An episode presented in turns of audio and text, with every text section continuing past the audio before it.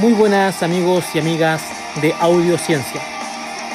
Me presento, soy Felipe Montesino y soy el creador de este podcast, así como de la página de Ciencias del Deporte y Salud. Si esta es la primera vez que escuchas este podcast, te cuento que es un podcast semanal, en donde tendrás a los mejores exponentes de la nutrición, entrenamiento y kinesiología que estén a mi alcance. Sin nada más que decir, espero que disfrutes de esta entrevista.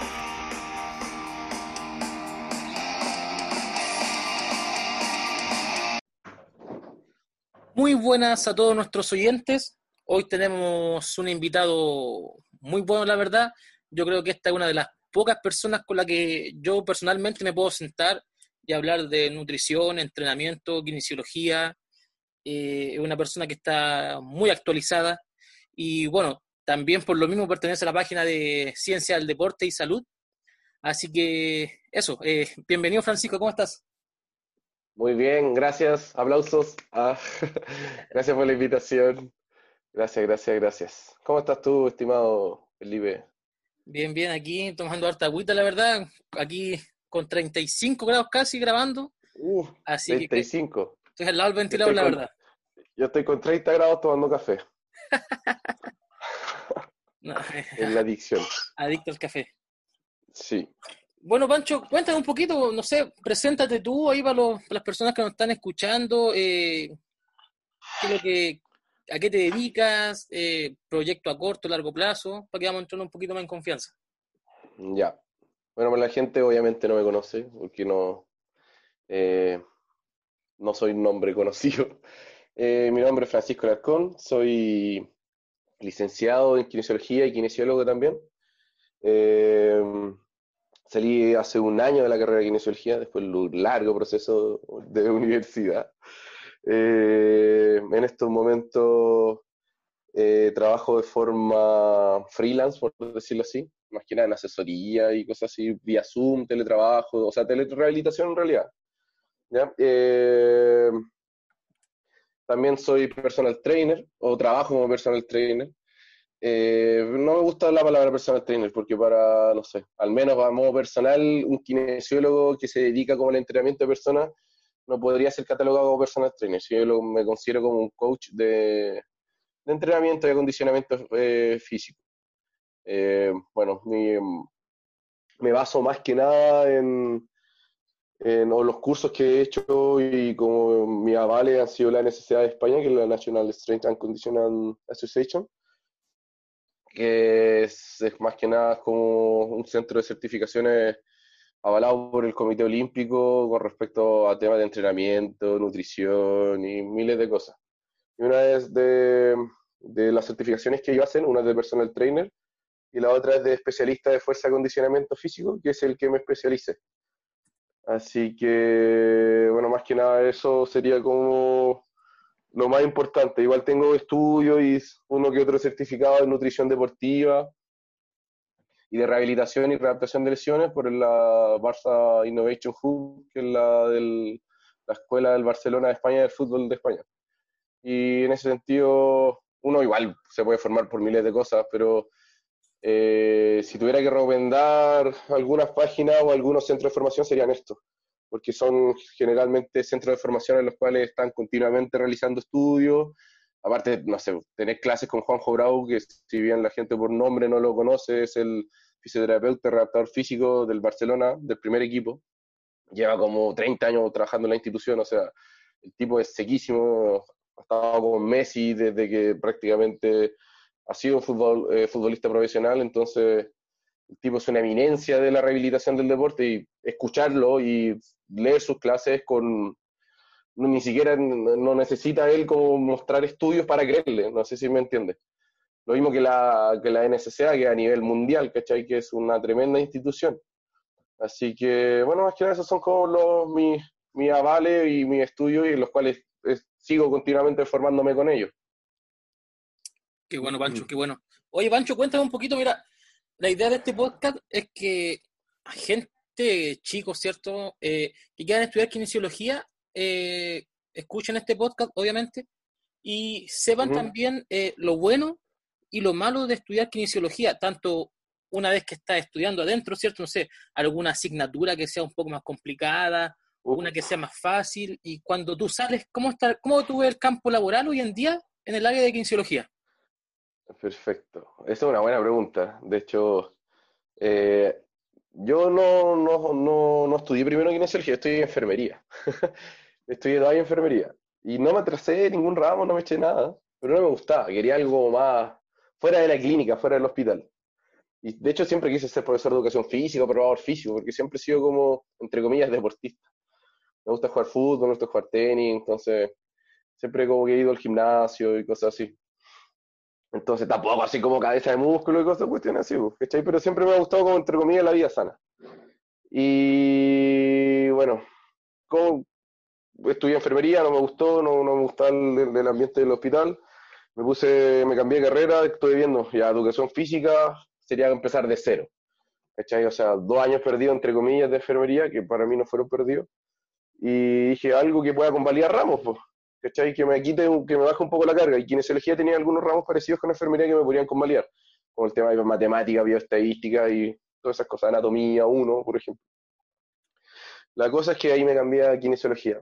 Pero la kinesiología es, yo creo que las únicas personas que odian más a los kinesiólogos son los mismos kinesiólogos. O sea, es el gremio, al menos en Chile, hoy aquí me voy a, voy a ganar una demanda quizá.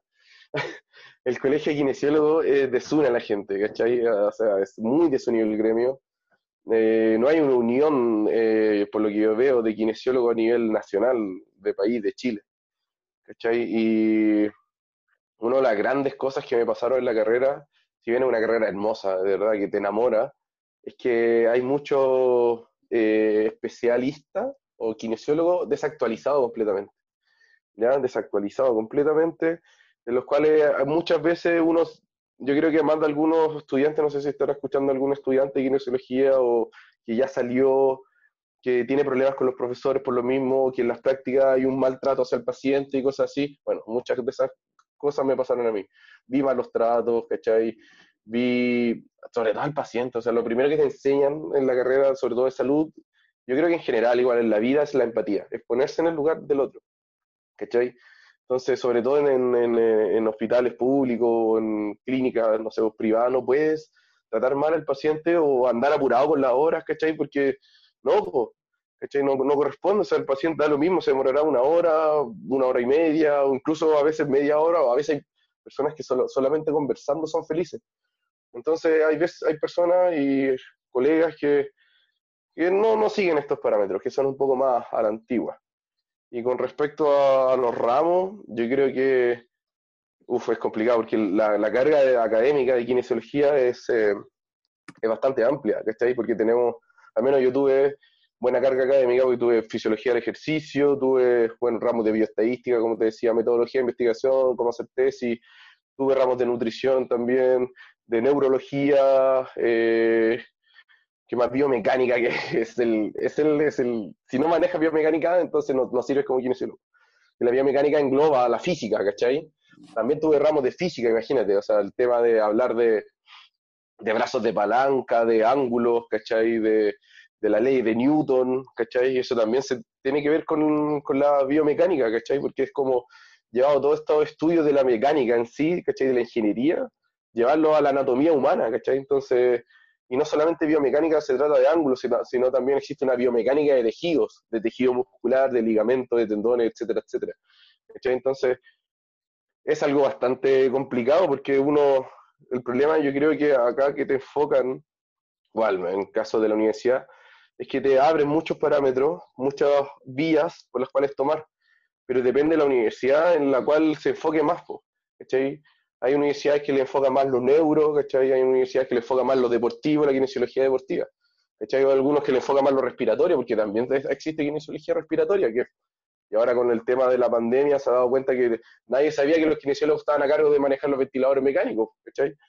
Entonces, es una amplia, una, amplia gama de, la carrera. Yo creo que eh, es, tienes que tener mucho amor, mucho amor por la carrera, por lo que estás haciendo por querer ayudar a las personas, eh, esa es la prioridad, tiene que ser la prioridad. Para mí, eh, si te gusta la plata, no, no seas kinesiólogo, o sea, o sea kinesiólogo y atiéndelo cada 20 minutos o media hora, pero la idea es educar al paciente también, nunca hay que olvidarse eso. es la educación, el autocuidado, fomentar el autocuidado en el paciente es lo más importante. Entonces, como te digo, es una amplia gama, una amplia, amplísima gama de, de conocimiento de la carrera. Yo encuentro que, y no es porque yo sea kinesiólogo y todas esas cosas, pero es una carrera súper infravalorada. O sea, lo que pueden hacer los kinesiólogos es, mucho. Obviamente hay que especializarse. Yo ya me especialicé ya al lado deportivo y esas cosas, pero hay personas que no saben dónde especializarse, que van hacia, y si hay un consejo que les puedo dar, es que tomen un camino. Es que tengo muchos colegas que veo que están atendiendo hospitales, que están atendiendo abuelitos, que están atendiendo personas con, con problemas neuronales, que están atendiendo deportivamente. No, loco, ¿sabéis qué? Ándate por un camino. Elige un camino y no, no tener miedo de jugársela por ese camino. Y tiene, hay que ser innovador en esta cosa en la carrera de kinesiología. ¿Para qué vas a ser kinesiólogo y hacer lo mismo que hacen todos? Poner TENS, ultrasonido, calor y frío, masaje. Eso, ¿para qué? ¿Para qué te titulaste? La idea de titular es hacer algo diferente. Yo creo que estoy haciendo algo diferente y es lo que me gusta ya me fui por este camino, así que yo por lo menos el consejo que le daría a los futuros kinesiólogos es que busquen un camino y lo tomen y se vayan con todo, que no tengan el miedo, ay, que no hay campo laboral y cosas, depende de cada uno en realidad, ¿cachai? Depende absolutamente de cada uno el campo laboral, porque por el tema de la pandemia yo creo que muchos quedamos sin trabajo, ¿cachai? Yo empecé a trabajar del freelance por vía Zoom, ¿cachai? Abarcando todo y no me ha ido mal, no tengo, tampoco gano mucha plata, pero al fin no es el de la plata sino de, agarrar harta experiencia, ¿cachai? No me falta trabajo, tengo asesoría diaria, a veces semanales, me organizo yo mis tiempos, entonces como que va en cada uno el tema del campo laboral. Van más que nada en, en, cada uno lo que quieran escoger.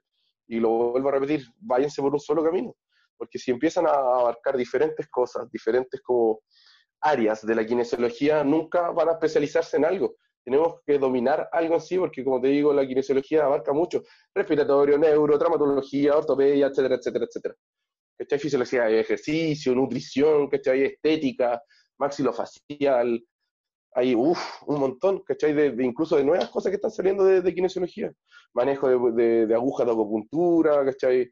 Etcétera, hay muchas cosas. Entonces, no podemos hacer un poco de todo, ¿cachai? O sea, sí se puede, pero yo voy más que uno se tiene que especializar por un lado que le guste y ahí darle con todo nomás sin, sin miedo, sin miedo. Esa sería mi reflexión. Y ahí tú, Pancho, decía algo sumamente importante que también lo, lo conversamos con el primer episodio que se, se estrenó este lunes con Samuel Durán, que él también decía que es sumamente importante que los nutricionistas, en este caso, ¿cierto? Que el nutricionista eh, se innoven, y no quedarse con el típico nutricionista que, que solamente ve a personas, ¿cierto? Que no también. Ahora está el boom del, del, deporte, ¿cierto? Y yo creo que cuando, pasando todo esto de la pandemia va a aumentar aún más la actividad física, el deporte.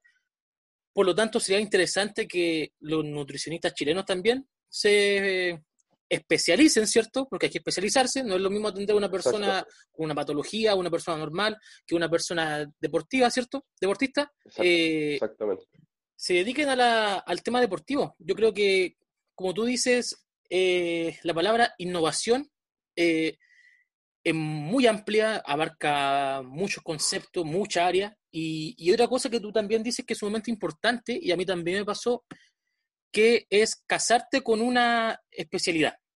Yo me acuerdo cuando comencé a estudiar ciencia del deporte, quería saberlo todo y quería ser prácticamente experto en todo. Te lo juro, Pancho, yo pasaba más o menos sentado en el escritorio como ocho horas sentado, weón. ¿Cachai?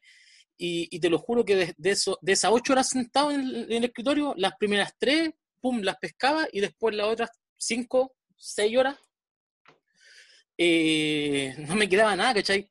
Y dije yo, puta, tengo que dedicarme a un área en específica y ser el mejor en eso. Obviamente, como vamos a hablar más adelante, ¿cierto? Saber también de nutrición, saber de kinesiología, saber de entrenamiento, saber de biomecánica, pero especializarnos en un área. Y bueno, ahí decidí, ¿cierto?, empezar como a través de la página también, y me di cuenta que eso es sumamente importante también lo que voy a decir, que una persona que está empezando tiene que ver las debilidades que hay en el país. Por ejemplo, aquí en Chile a lo mejor eh, un nutricionista deportivo no, no hay tanto, por lo tanto, a lo mejor perfectamente una persona que está estudiando nutrición, dedicarse a la área deportiva y divulgar información, que se le va a servir harto también, eh, se dedica a eso. ver como las falencias que no hay en el país, lo mismo que tú dices de la kinesiología. Eh, yo conozco muy pocos kinesiólogos que, que son deportivos, ¿cachai? O sea, el, típico, el típico kinesiólogo que está en la clínica y te hace 10 sesiones para todo y, y, movamos el pie con el elástico, con la banda elástica, ¿cierto? Mm. O la pelotita, o la, el aparatito este con, la, con, la, corriente, ¿cierto? y no hay más. Mm, Por lo tanto, como vamos a ver también más adelante, la fuerza que va a jugar un papel fundamental, el kinesiólogo debería aprender la fuerza, ¿cierto? Eh, cómo trabajarla, y no es pega solamente del, del entrenador o del PF. Por lo tanto, innovar y casarte con un área y decir, puta, tengo que ser mejor en esto y, y comenzar, ¿cierto?, a leer paper, a leer libros, a tomar si puedes y tienes la posibilidad de tomar cursos, ¿cierto? Y asemejarlo con todo esto, porque al final, si no te perfeccionas, tampoco nos podemos quedar con lo que salimos de la universidad. Así es, así es. Uno igual cuando termina la universidad, claro, tú mismo lo dijiste, eh, sale con mucha hambre y quiere como agarrar todo, ¿cachai? Pero uno no, no, no, no, yo creo que no, hay personas que quizás les puede funcionar, tampoco hay que ser como tan estricto, pero como consejo es importante irse por un lado nomás porque es una amplia gama de conocimientos, o sea, estar, son miles de cosas, o sea, neuroanatomía, neurofisiología, es, es un mundo tremendo, ¿cachai? Es un mundo aparte, ¿cachai? La fisiología, el ejercicio también, ¿cachai? Que tiene que ver con bioquímica, ¿cachai? Que tiene que ver con la misma química también, pues, ¿cachai? Entonces, ya meterse en, en todo, no, no, no, no, no, no es muy, muy favorable para la persona porque te vas a terminar estresando, yo creo. Y yo creo que lo más importante es, irse y elegir un, lado que te guste, obviamente, que te guste, porque veo mucho, muchas personas que no les gusta su trabajo. Hay muchos eh, colegas que, que siempre les gustó lo deportivo y que por el tema de la pandemia ahora se tiraron a hospitales. Pero realmente yo hablo con ellos y me dicen, ¿sabes que no estoy haciendo lo que me gusta? No estoy haciendo lo que me gusta realmente, no, quiero estar en un hospital. ¿Cachai? No quieren estar en un hospital haciendo rehabilitación. Quizás hay personas que les guste y genial, ¿cachai? Si es un área súper bonita, ¿cachai? Hay personas que les gusta, yo no podría, no, a mí no me han ofrecido trabajo, como, sobre todo en la pandemia que hacen falta kinesiólogos, me han ofrecido trabajo en hospitales o clínicas de rehabilitación y no, sabéis que les digo que no, porque no es mi área y me voy a perder, ¿cachai? Yo le agarré el gustito ya al tema del deporte, de trauma, de todo lo que es el entrenamiento de fuerza, que no sé si va a ahondar ahora el, a ahondar sobre el tema del entrenamiento de fuerza, pero quizás para hacer como una introducción.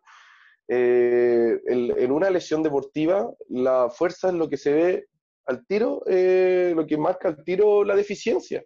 ¿Cachai? Una persona que se lesiona la rodilla, ya sea un desgarro, una rotura de ligamento, cualquier cosa, va a estar inmovilizado un tiempo, esta inmovilización que genera pérdida de fuerza.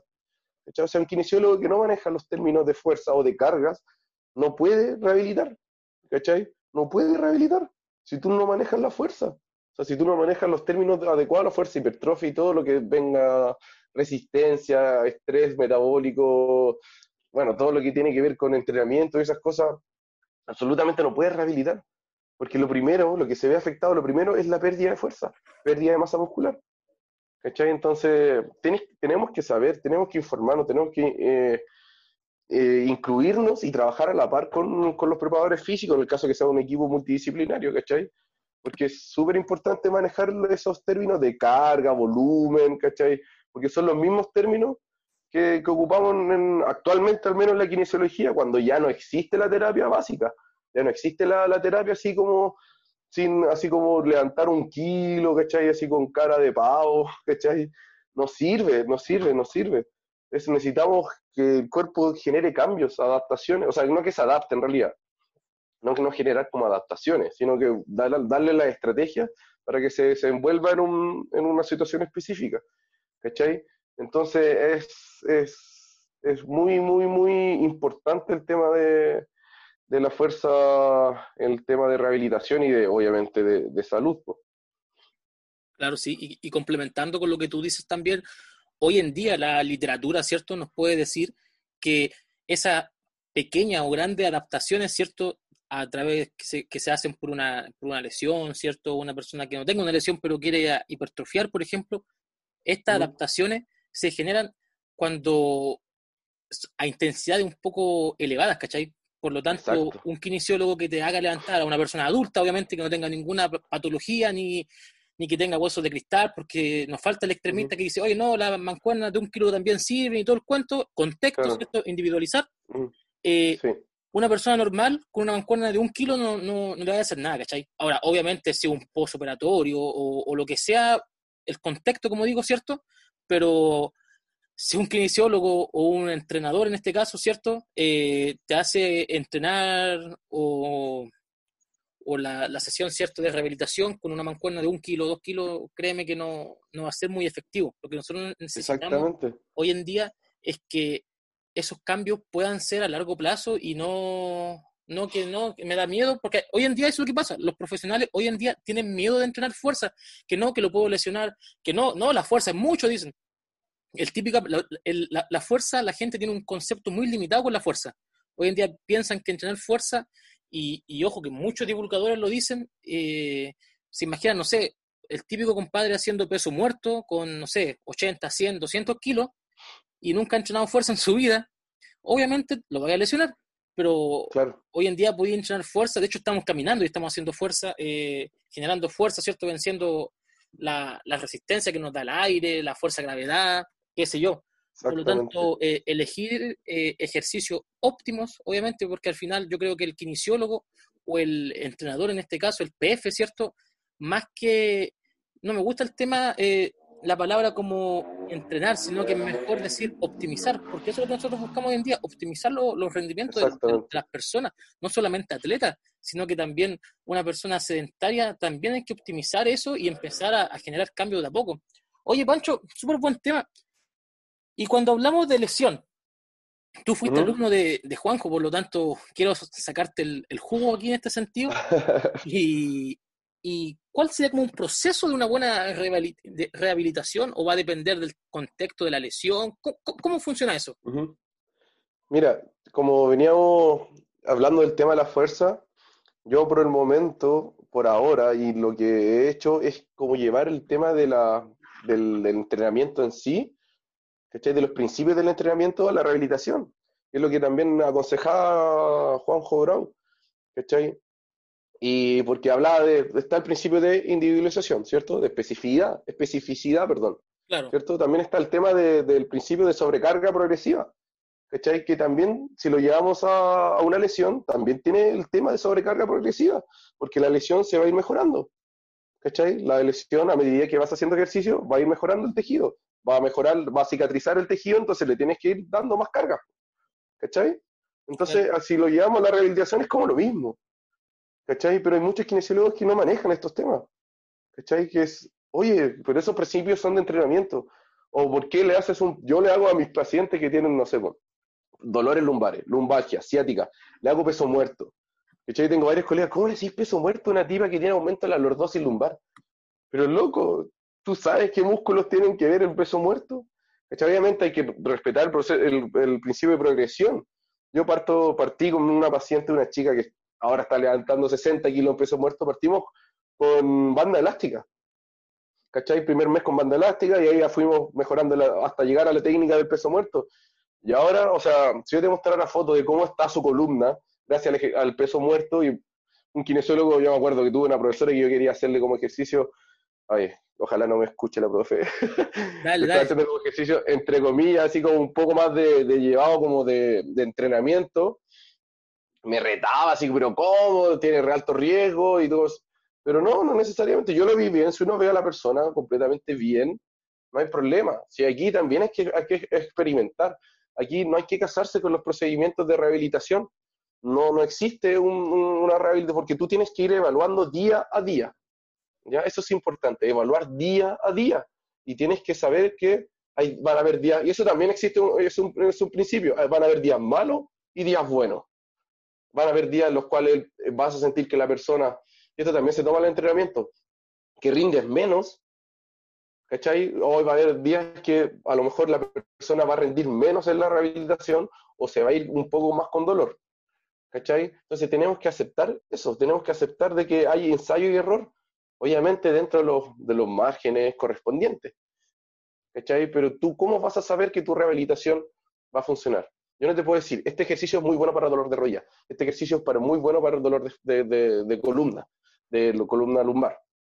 No te puedo recomendar algún ejercicio, no, tengo que ver tu postura, tengo que analizar, tengo que... La entrevista es lo más importante en una rehabilitación. O sea, si tú llegas a la casa de alguien y te pones y le dices que te duele la, la rodilla y te pones a hacer ejercicio como loco, estás haciendo algo malo.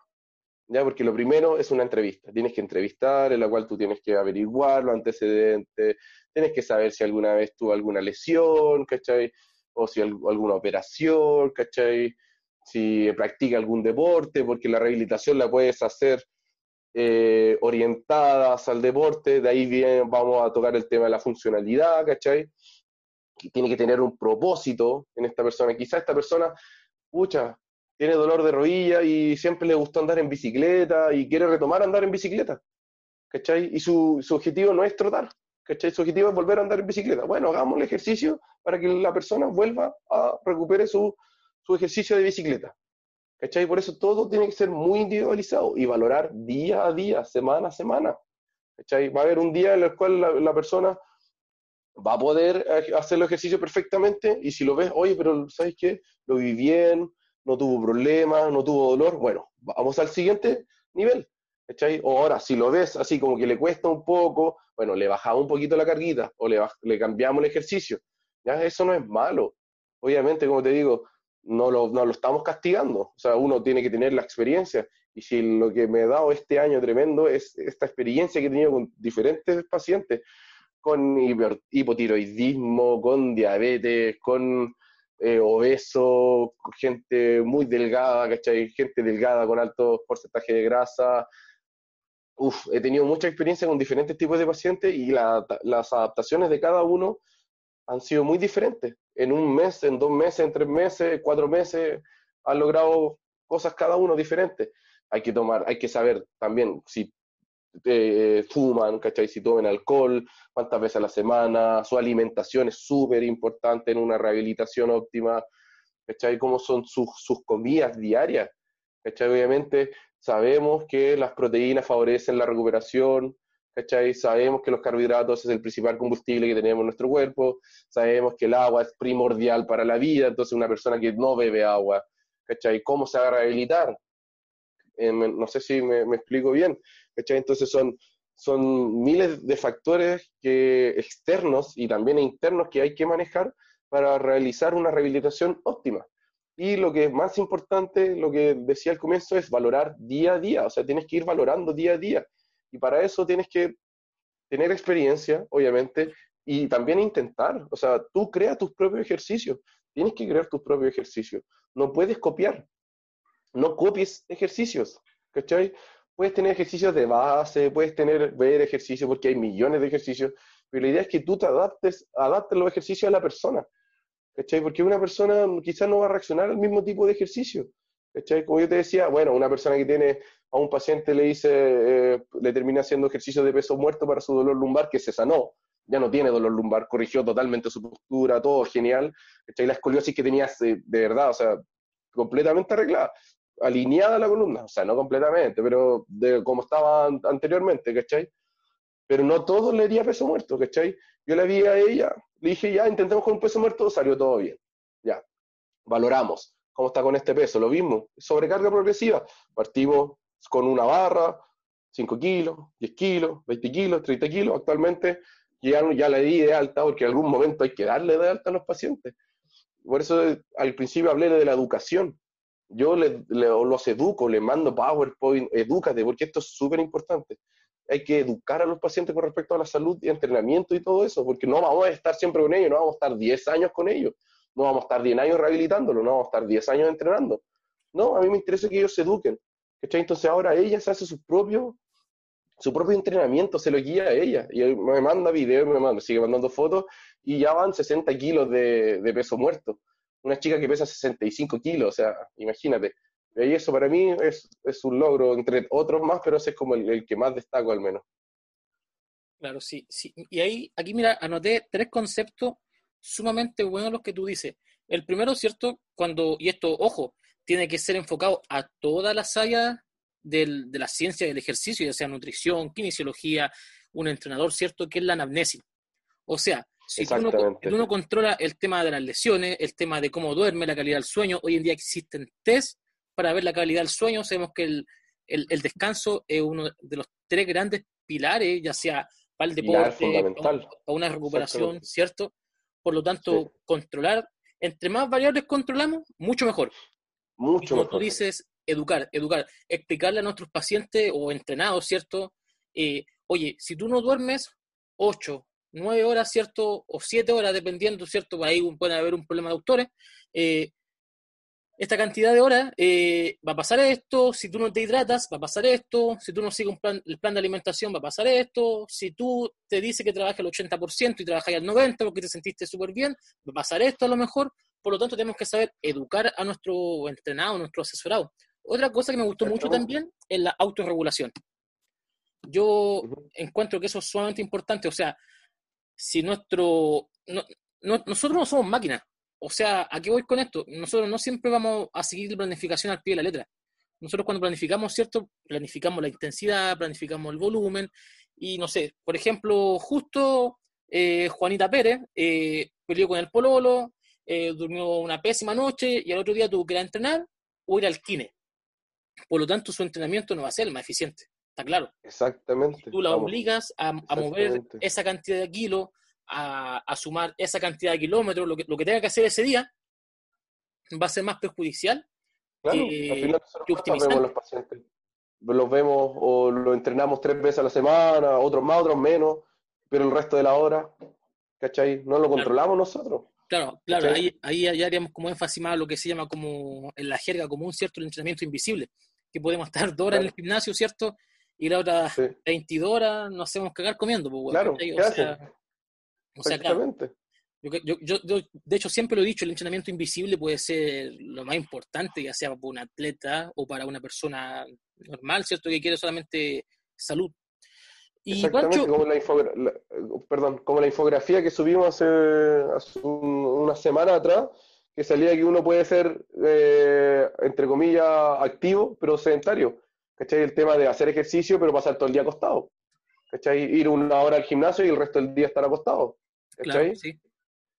Y ojo, ojo con, con, el tema de la pandemia también. Yo, yo creo, sinceramente, que el tema del que la, que la obesidad ha subido, yo creo que es un tema que la gente se está moviendo menos. De hecho, es cosa de ver las políticas nacionales, ¿cierto? Que abren los malls, de hecho, aforos con 1.500 personas y un gimnasio tiene mucho más trabas para abrir, pero bueno, eso es otro tema. Pancho, lo que te iba a preguntar yo, eh, no sé cómo, cómo, decirlo, pero hay, hay gente que dice que hay ejercicios que son malos y otros ejercicios que son, que son buenos. ¿Existe realmente un ejercicio malo o va a depender netamente de la persona que lo esté haciendo, el peso que le esté colocando ese ejercicio, la intensidad, el volumen, la frecuencia, qué sé yo? ¿Existe un ejercicio malo así como decir, oye, no, mira, este ejercicio no lo, no lo hagas? Obviamente hay que ver también qué ejercicio, porque hay gente que uno es cosa de darte una vuelta en el gimnasio y ver que la gente inventa ejercicios también. Pero existe como, existe como un ejercicio así que tú digas, oye, no, este ejercicio es malo, o, o no es así. Generalmente, a ver, una buena pregunta porque actualmente yo peleo harto en redes sociales y igual me consultan mucho las personas, amigos y ex pacientes y pacientes, me mandan hartos videos sobre qué ejercicio recomendar y cómo saber cuáles son malos y cuáles son buenos. Claro. ¿Cierto? Pero es que hay, hay, hay no sé si, si la palabra sea malo o, bueno, pero hay algo que no se debe y que se tiene que, conocer, que es la anatomía y la biomecánica humana, ¿cachai? Que uno viene con esto, ¿cachai? Que es respetar los principios de la anatomía, ¿cachai? Respetar los principios de la biomecánica respetar los tejidos, ¿cachai? Nosotros, tuvimos lo dijiste, no somos unas máquinas, ¿cachai? No somos unas máquinas. Y yo creo que si algo he aprendido es que lo más simple a veces es mucho mejor que lo más complejo. O sea, una simple sentadilla, le vas poniendo más peso y fin. ¿Para qué andar haciendo otros tipos de ejercicios en los cuales exiges, no sé, tu hueso, ¿cachai? O tu ligamento, ¿cachai? Porque supuestamente, incluso de partida, hay ejercicios que ya de simple vista, de los ridículos que se ven, y realmente son pésimos. ¿Cachai? Son pésimos. Yo tengo una guerra, por ejemplo, con el CC Squat. ¿Cachai? Que es como que tira la rodilla hacia adelante y como que cargan todo el peso corporal hacia adelante. Ese es como el, el ejercicio que más odio, entre comillas. Aunque todos los ejercicios en sí tienen como su, entre comillas, su riesgo, porque uno cuando hace ejercicio o levanta pesas provoca un, un daño, entre comillas, controlado de la musculatura y cosas así. ¿cachai? Entonces, lo importante es que el ejercicio sea lo menos dañino posible, que tenga los menores factores de riesgo, ¿cachai? Y que sea lo menos inestable posible, ¿cachai? Tienes que respetar, obviamente, y entender el tema de que por qué estás haciendo este ejercicio, por qué tú, como Felipe, estás haciendo ejercicio, cuál es el fin tuyo de hacer un ejercicio, ¿cachai? Y obviamente hay que guiarse por un profesional, y eso sí o sí tiene que ser. Si tus objetivos son grandes, guíate por un profesional. Ahora, si quieres hacer ejercicio porque está bien, ya, ¿cachai? Quieres mantener funcionalidad, funcionalidad, quieres ser vital, quieres ser... Bueno, quédate con una sentadilla, unas flexiones de brazo y trota dos veces a la semana. Pero no te, no te compliques, no te compliques. ¿Ya? Ahora, si tú quieres, si una persona quiere llevar a otro nivel, mejorar su composición corporal, o ya te, viene con un dolor de rodilla ya, pero que lo viene matando hace un tiempo, bueno, déjate de inventar, en, en, deja de buscar en internet y asesórate por un profesional, un buen profesional. Yo creo que la pregunta sería, ¿cómo saber cuál es un buen profesional? Porque muchos venden la pomada, ¿cachai? Muchos venden la pomada, absolutamente. La pelea es, yo creo que a ti también te pasa y lo hemos conversado igual con la José también, la nutricionista que trabaja con nosotros también, o sea, es un problema de, de, yo creo que, de, no terminar el tema de los influencers, el tema de los chicos que no se actualizan, ¿cachai? O sea, claramente, eh, no sé si el ejercicio, si existen ejercicios malos, yo creo que existen eh, personas que no están educadas y profesionales que tampoco están muy educados con respecto a, a la anatomía, porque la anatomía es, es una sola, o sea, es, es una sola. Por ejemplo, eh, en factores de riesgo de, de, lesión de rodilla del cruzado anterior, es un valgo fisiológico, ¿cierto? Como las rodillas apuntando hacia adentro. O sea, una chica que tiene un valgo, porque generalmente las mujeres por el, el tema de sus caderas, ya la rodilla, la, el fémur está orientado hacia adentro, ¿cachai? Formando un valgo fisiológico, ¿cachai? con la rodilla apuntando hacia adentro. Una persona que haga una sentadilla, que tenga un valgo importante, se va a terminar lesionando el, el ligamento cruzado anterior, si pone mucho peso. Entonces, ¿qué sería lo que debería hacer un entrenador o un caso, un kinesiólogo que sea especializado en este tema? ¿Cachai? Educar ese tema de la rodilla. ¿Cachai? Ver de alguna forma de activar, no sé, el vasto lateral o alguna forma de, de mejorar la estabilidad de rodilla y después ya llevarnos a un squat más profundo, squat eh, detrás de la cabeza o algo más, ya un poco más con carga, ¿cachai? Pero lo primero siempre, lo primero siempre, siempre es partir por lo más simple. Siempre. No partir por lo complejo. No vas a partir haciendo peso muerto.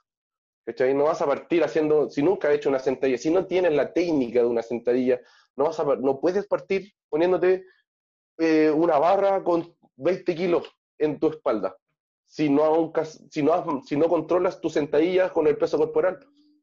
¿Se entiende? ¿Cachai? Entonces, es, es, ¿cómo vas a hacer un press de banca si haces cinco flexiones de brazos? Yo una de las cosas que trato de, de, de, llevar a mis, a mis clientes y pacientes es que controlen su propio peso corporal y después vamos a las máquinas. O hacemos una mezcla, ¿cachai? Lo importante es controlar el peso corporal, el, el espacio, ¿cachai? Eh, ahí ya entra el tema de las cadenas cinéticas, cadena cinética abierta, cadena cinética cerrada, etc. Pero lo primero que tenemos que hacer es controlar el peso corporal y después ya ver otros temas de, otros temas de peso libre, porque es el, tienes que controlar para hacer peso libre, para hacer mancuernas, para hacer barras y todas esas cosas. Ya aparte de tu peso corporal tiene, y la fuerza de gravedad, tienes que controlar el peso de, la, de los elementos. Entonces, el debido progreso es importante. Partir por lo más simple, aunque sea ridículo incluso a veces, aunque sea una, el, aunque el cliente diga, no, sabéis que no me gusta esto, no, tienes que explicarle y tienes que educarlo que se tiene que partir por lo más simple. ¿ya? Por eso la anamnesia es súper importante. ¿Usted tiene experiencia en gimnasio? No, listo, partamos por lo simple. ¿Cachai? Ahora, ¿usted tiene pesa, tiene experiencia con peso libre? Sí, ya. A ver, muéstrame cómo vas a una sentadilla con el peso corporal. Ahora, si tú ves que la sentadilla se le va la rodilla hacia el valgo, dice, ah, ya, aquí hay algo que hay que corregir, ¿cachai? O la, la, postura de la columna. Por eso yo creo que lo principal es la anamnesis, la entrevista, hacer, incluso hacerle test. Yo uso la sentadilla como test, ¿cachai? Porque al tiro, tú ves a una persona haciendo una sentadilla, tanto en los ángulos eh, frontal, sagital, ¿cachai? Lo ves y puedes saber mucha información, puedes ver mucha información de su postura. Ahora, si le agregas peso, imagínate, puede ser riesgoso. ¿cachai? Entonces, eso es lo importante, no hacer los ejercicios por hacer, porque son los mejores. Oh, ¿cuál es el mejor ejercicio? El peso muerto, ya hagámoslo. ¿Cachai? No, tienes que saber, ¿le funcionará a esta persona? ¿Tiene experiencia? ¿Cachai? Su postura, ¿cachai? Si no maneja una sentadilla, ¿cómo va a ser un peso muerto? ¿Cachai o no? Entonces, esa es, la, es como yo creo que, no sé si existen ejercicios malos o, o, o, buenos en sí. Ah, bueno, hay ejercicios que son ridículos, que ya ese sería otro término, pero yo creo que existen malas planificaciones de ejercicio. ¿Cachai? Existen gente que no, no sabe eh, el correcto progreso. Y ahí estamos en otro principio. ¿Cachai? Respetar el progreso, ¿cachai? Partir por lo simple, siempre partir por lo simple, tanto en rehabilitación o, o entrenamiento en mi caso. Esto es como comentario personal. Yo parto siempre por lo más simple, aunque tengamos que partir con banda elástica y peso corporal, partimos con banda elástica y peso corporal. O sea, yo le explico a la persona, así se parte, ¿por qué? Por esto, esto, esto, esto. Eso es súper importante. Para mí, yo creo que esa es la clave de, de, un buen ejercicio, de evitar lesiones, reducir al mínimo las lesiones, ¿cachai? Obviamente, no entrenar los músculos todos los días, porque las personas dicen, ay, si yo entreno todos los días y no, no pasa nada. O sea, hablamos de la calidad del sueño, ¿cachai? Y tiene que ver con el descanso. El descanso, tanto entrenamiento y rehabilitación, es mega importante. Estamos rompiendo tejidos. Descanso, descanso, no romper, romper, romper, romper, no. Descanso crece, descanso crece. El descanso es casi tan importante como el mismo entrenamiento. Así que yo creo que esa sería como la clave de, saber qué ejercicios sean buenos o sean malos, depende de respetar el progreso. De partir, saber partir por lo más simple, en cada persona, obviamente. Sí, es lo que tú dices, Pancho, es sumamente importante. De hecho, me acuerdo, tiempo atrás, hace un, par de meses, eh, subió un video de un compadre que hacía como transferencias al salto, pero enfocado en el rugby. Y un, un, tipo que supuestamente era magíster, no sé en qué cosa, y doctor, no me acuerdo en qué cosa, me comentó que esos ejercicios no, no servían para nada. ¿Cachai?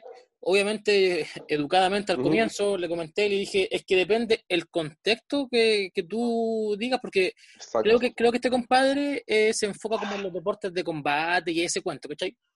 Obviamente el rugby y el, los deportes de combate, a pesar que puedes sacar ideas de ejercicio, ¿cierto? No va a ser lo mismo, no, no hay una especificidad deportiva por, por medio.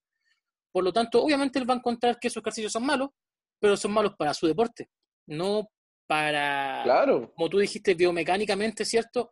Eh, a lo mejor si lo llevamos como los gestos del rugby, eh, claro, va, a haber un compadre que te, está siempre en inestabilidad, ¿cachai? Porque puedes mandar un salto y ya un compadre te manda un tackle y, fuiste. Por lo tanto, los ejercicios tienen que ser obviamente diferentes.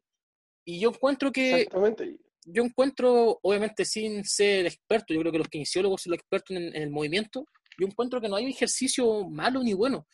De hecho, por ejemplo, el, yo encuentro que hay ejercicios que están como muy mal vistos, por ejemplo, el press militar transnuca. Yo, Pancho, eh, estuve, estuve años en, practicando artrofilia, de hecho, pertenecía a un club de artrofilia muy bueno, y eh, uno de los ejercicios era el press militar transnuca. Obviamente, si le colocáis 100 kilos, 120 kilos, la articulación lo más probable es que, que muera, ¿cachai? De lesiones. Claro. Ahora, si lo haces solamente con, no sé, 5 kilos cada lado, 10 kilos cada lado, y obviamente manejas la técnica, llevas años entrenando, no va ser un ejercicio lesivo.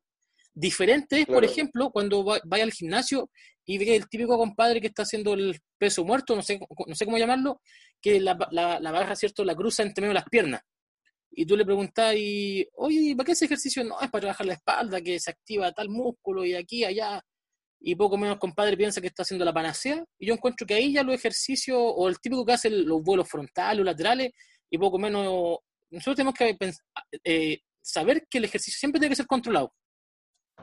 O sea, si tú pensáis que estáis haciendo un vuelo lateral, ¿cierto? Con las mancuernas y poco menos estáis aleteando, te vas a terminar lesionando porque no está, tu músculo no se está activando completamente, ¿cachai? O sea, te estáis trabajando poco menos hasta las orejas, haciendo un, vuelo, ¿cierto? Eh, lateral, eh, y poco menos vaya a salir a volar ya, ¿cachai?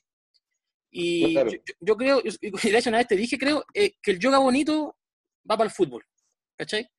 Para el, para el tema del gimnasio, del entrenamiento, yo creo que hay ejercicios que están muy bien estudiados, de hecho podemos buscar qué, qué parte del músculo se, se activa más, se activa menos, ¿cierto? Pero si respetamos la técnica, la individualidad, ¿cierto? La progresión, como tú muy bien dijiste. Eh, Eso es lo más importante. No existiría como un ejercicio malo o bueno. Pancho, y me gustó una palabra mucho que tú utilizaste cuando estabas hablando, que fue funcional.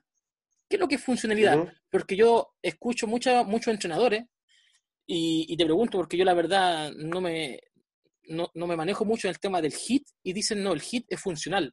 Después veo un compadre haciendo un circuito con pesa y peso libre y, peso corporal y dicen, no, esto es un entrenamiento funcional. Eh, después veo a otra persona y está trabajando el equilibrio y dice, no, esto es entrenamiento funcional. ¿Qué es lo que es funcionalidad? ¿Qué es lo que es funcional? Yo encuentro que la palabra funcionalidad está como muy manoseada, muy prostituida en este sentido. Es un temazo, es un temazo actual. Tremendo. Mira, hay un, profesor que yo tuve que se llama Juan José Heredia, no sé si lo conoce, ya que es de GC Social. ¿Conoce esa página, cierto? Sí, sí, súper buena. Ya, él, es uno de los. es uno de los, de los de los pioneros del entrenamiento funcional. ¿Ya? Don Juanjo habla con respecto al tema de, que no existe el entrenamiento funcional. ¿Cachai? Porque no, realmente, ¿cuál es, ¿cómo saber cuál es la función? ¿Cachai? Ahora, hay varios libros que hablan de, con respecto al entrenamiento funcional, y de los que yo he leído, Gray Cook, de hecho, es uno de los grandes pioneros que habla del entrenamiento funcional, eh, este tipo eh, generalmente se refiere al tema que se la función es, por ejemplo, el músculo. ¿Cuál es la función del músculo? Realizar movimiento. ¿Cachai? ¿Cierto? voy a hablar así como súper básico, en general. Entonces, ¿qué pasa cuando el músculo se lesiona? No puede realizar estos movimientos. Hay pérdida de la función muscular. ¿Cachai? Que realizar un movimiento, no lo puede realizar, tiene el brazo inmovilizado, quizás por el dolor, tienes tanto dolor en el músculo, por un desgarro, una distensión miofibrilar, etcétera, ¿cachai? Que no, el, dolor no te deja realizar, no sé, pues quizás tomar una taza o, tomar agua o lavarte los dientes. ¿Cachai? Entonces ahí hay una pérdida de la función, ¿cierto? ¿Se entiende por ese lado? Entonces el tema de funcionalidad viene a eso, ¿cachai? A, a una función, a tener un propósito. Ahora está súper, como tú dijiste, prostituido, porque te ponen kettlebell, te ponen cajos de arena, te ponen cuestiones, ¿cachai? Te hablan de un entrenamiento funcional cuando eso realmente no es una función, ¿cachai? Eso no es, no es un entrenamiento funcional. ¿Funcional para qué? O sea, funcional es específico de una persona, ¿cachai? Y como tú dijiste anteriormente, el tema de, de, de la especificidad de cada persona, de cada deporte, de los rugbyistas y esas cosas, ¿cachai? O sea, si hablamos de deportistas, el propósito de un entrenamiento funcional, entre comillas, para un deportista es que sea el mejor en su deporte. No entrenarlo para que haga otro deporte. ¿Cachai? A un tenista no lo vaya a hacer, no lo vaya a tener haciendo alterofilia. ¿Para qué? ¿Cachai? ¿Para qué? No, no, no, no es necesario. El entrenamiento de un tenista, ¿cómo sería? Giro de tronco, no sé, mayor concentración de oblicuos, ¿cachai? Musculatura de codo, harto bíceps, harto tríceps, de muñeca, extensores de muñeca, ¿cachai? Hombro, ¿cachai? Eh, potencia, explosividad, ¿cachai? No hay hacer ejercicios lentos, resistidos, ¿cachai? ¿Para qué le sirve a un tenista hacer un peso muerto, por ejemplo? ¿Cachai? Ahora, depende de la temporada, porque quizá esté fuera de temporada y su objetivo sea ganar masa muscular, y quizá por ese lado puede ser beneficioso realizar ciertos ejercicios de fuerza hipertrofia ganar masa muscular fuera de temporada, pero a mitad de temporada, en plena temporada.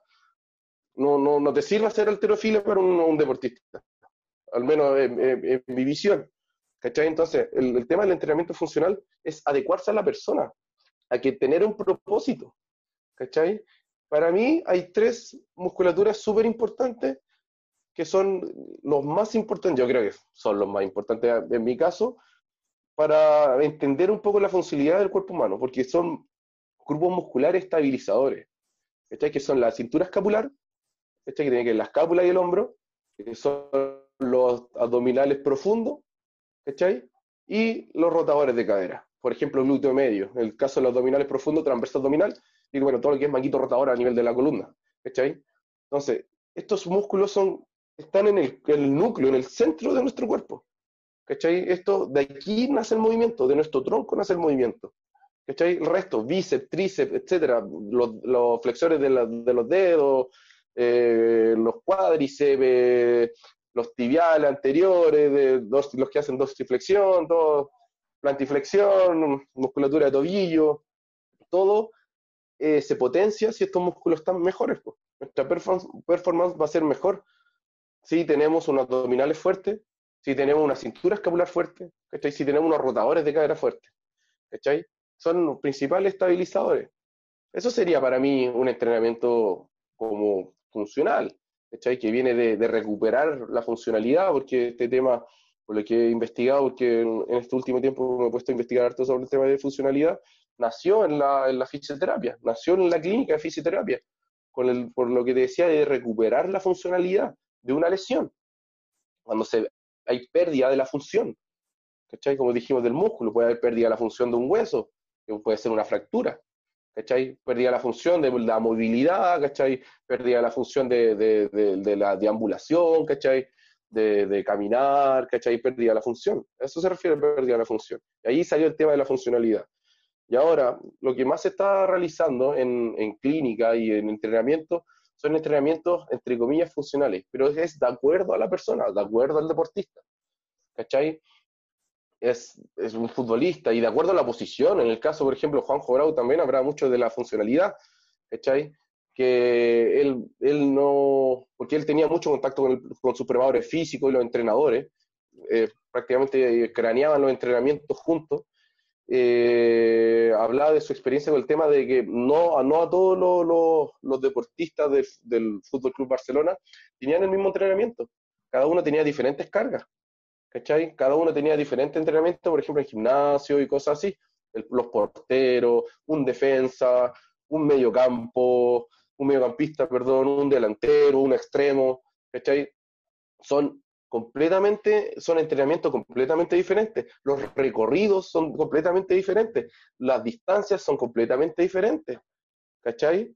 Obviamente la musculatura involucrada en cada grupo son completamente diferentes, ¿cachai? Hay algunos que están más expuestos, a, trauma, a, lesiones traumáticas. Los delanteros hablaba de que ellos eran los que más se lesionaban porque están más en contacto, en, choque con los defensas, ¿cachai? Las personas, los deportistas con mayor año, 38 años, 40 años, como lo que está pasando con Claudio Bravo, por ejemplo, que se lesiona seguido, ¿cachai? Ahora, bufón es otra cosa. Ahí hay veces que la ciencia se nos escapa un poco en las manos. Pero, por ejemplo, Cristiano Ronaldo, tú ves Cristiano Ronaldo, es un tipo que tiene un físico tremendo. Dice, ¿por qué Cristiano Ronaldo tendrá tan buenos abdominales? Pues bueno, ahí está la clave. ¿Por qué crees que salta tan alto Cristiano Ronaldo? tiene un core, tiene un, núcleo, el core, la musculatura del core, que no solamente los abdominales, sino, como te decía, glúteo medio, los glúteos, cuádriceps, isquiotibiales, tiene un, es, un, es un, un, motor al medio, tiene, ¿cachai? Ese núcleo es el que le da el balance de saltar tanto y de caer prácticamente sin lesionarse porque a veces Cristiano Ronaldo salta tanto que uno dice, yo salto lo mismo que Cristiano Ronaldo y caigo y me quiebro la rodilla, pues, ¿cachai? Pues su musculatura está tan, ah, no, es adaptada, porque el Juanjito Brau hablaba de que no, no, no, no hay que buscar adaptaciones, hay que generar todo lo contrario. Todo lo contrario. Hay que generar que, claro, hay que generar que, que, que no se adapte, ¿cachai? Porque si se adapta, se lesiona. Si se adapta a un ejercicio, se va a lesionar. Por eso hay que buscar variantes, diferentes tipos de variantes, diferentes tipos de ángulos. ¿Cachai? No solamente entrenar en un plano frontal o entrenar en un plano, en un plano sagital, sino buscarle diferentes tipos de estímulos a los deportistas. ¿Cachai? Diferentes planos de entrenamiento, no solamente hacer una sentadilla, ¿cachai? No solamente, ah, sino hacer hacia hacia anterior, sino hacer sentadilla hacia atrás o hacer sentadilla hacia, hacia los lados, ¿cachai? Buscar es porque el, futbolista, o general, y general, no sé si, bueno, generalmente en todos los deportes, ¿en qué deporte estás sentado? ¿En qué deporte solamente te mueves en una dirección? A menos que estés en un remo, sería otra cosa. Pero igual estás como movimiento. Pero ¿en qué, qué deporte? No sé, a veces planificas o puedes planificar un entrenamiento y en el partido pasa pero absolutamente todo lo contrario. ¿Cachai? Tú, por más que planifiques un entrenamiento, el partido es otra cosa. Hay muchas cosas que influyen. ¿Cachai? Entonces, no hay que enamorarse de, estos temas de funcionalidad y esas cosas. Yo creo que la funcionalidad, el entrenamiento funcional en sí no existe. Ahora, si queremos llamar entrenamiento eh, funcional, es más que nada respetando los principios de cada uno, ¿cachai? Y llevándolo a, por qué, y, también incluir al deportista, ¿cachai? Tú no le puedes imponer a un deportista, oye, este ejercicio lo vamos a hacer, ¿cachai? este ejercicio, que no, incluyelo, te gusta, te parece, te llama la atención, no, sabes que no me gusta mucho, ya, ah, bueno, veamos otro ejercicio. Tienes que incluirlo, ¿cachai? Tiene que existir esa, esa comunicación y tienes que demostrarle que él tiene que sentir su cuerpo, ¿cachai? La conexión mente-cuerpo es súper importante y eso lo tiene que saber el deportista. ¿Por qué? Porque cuando, ¿qué pasa cuando se lesiona? Profe, ¿sabes qué? Me tiró acá. Él te va a decir, profe, ¿sabes qué? Ta, ta, ta. Ay, tú ya, ¿cachai? Pues, entonces, no, a lo mejor en la, mismo, porque en la cancha, o en, sí, en un, por ejemplo, en el tema de un partido de fútbol, los, los kinesiólogos se meten a la cancha y le dicen, oye, ¿qué te pasó? Dime, ¿dónde te duele? Ta, ta, ta, ¿cachai? Y tienen que tomar una decisión en cuántos segundos. ¿Cachai? Entonces, el futbolista y en general todos los deportes tienen que, todos los deportistas tienen que conocer su cuerpo, tienen que saber, por eso tenemos que, no tenemos que imponer ejercicios, por eso es importante siempre, y esto lo vuelvo a repetir que lo que hemos dicho anteriormente, es valorar, valorizar día a día al deportista. Por algo ahora están de moda estos temas de los GPS, ¿cachai? Para saber las cargas, las velocidades, los kilómetros, ¿cachai? Todo. ¿Cachai? Porque de acuerdo a eso se va planificando. ¿cachai? De acuerdo a eso se va planificando. Por ejemplo, si tú en un entrenamiento eh, no sobrepasas los límites de kilometraje de un partido, ¿para qué vas a jugar, o sea, vas a, vas a, sobrecargarte haciendo más recorrido del que hiciste? Ahí parten las lesiones. No, tú tienes que planificar un entrenamiento de acuerdo como si fuera un partido oficial. ¿Cachai? Entonces, ahí es el, bueno, hay miles de estrategias para, para trabajar el tema de la funcionalidad, entre comillas, que para mí realmente no existe. Claro, y ahí tú nombráis, Pancho, una, algo súper super interesante y lamentablemente yo creo que pasa mucho, es que en el tema del fútbol, eh, bueno, en el profesionalismo no se da tanto, aunque ojo, igual hay equipos de primera vez y de segunda división que es cosa de darte una vuelta para ver cómo entrenan y entrenan muchas veces muy mal. Y el tema de que el típico club deportivo que el calentamiento es trote a 20 minutos. O sea, ya partiste mal. Porque, o sea, ¿en qué momento del partido tú trotas 20 minutos continuos? En ninguno. De hecho, lo último, de hecho, los últimos estudios nos dicen del fútbol, porque mi tesis es de eso, es sobre, de hecho, va a ser un estudio pionero, si todo marcha bien, que vamos a evaluar equipos profesionales de primera división, primera B y segunda división, eh, con un encoder y todo el cuento, y vamos a evaluar el sprint en 30 metros. Lo que te dice la literatura hoy en día es que los futbolistas, oye, y ojo, hay un estudio súper bueno que te dice que los futbolistas, tanto profesionales como amateur, eh, hacen un, trayecto en la cancha que va entre los 7 a los 10 kilómetros. Hay excepciones, obviamente, pero ese es como el, el grueso calibre, ¿cachai? Pero ¿qué pasa? Y uno, uno, se puede preguntar, entonces, si tanto el profesional, porque este estudio se hizo en las cinco principales ligas del mundo, o sea, estamos hablando de España, estamos hablando de Inglaterra, estamos hablando de Italia, Francia y Alemania, eh, ¿cuál es la gran diferencia entonces si ambos hacen de 7 a 10, 12 kilómetros como trayecto dentro de la cancha en un partido de fútbol que dura 90 minutos?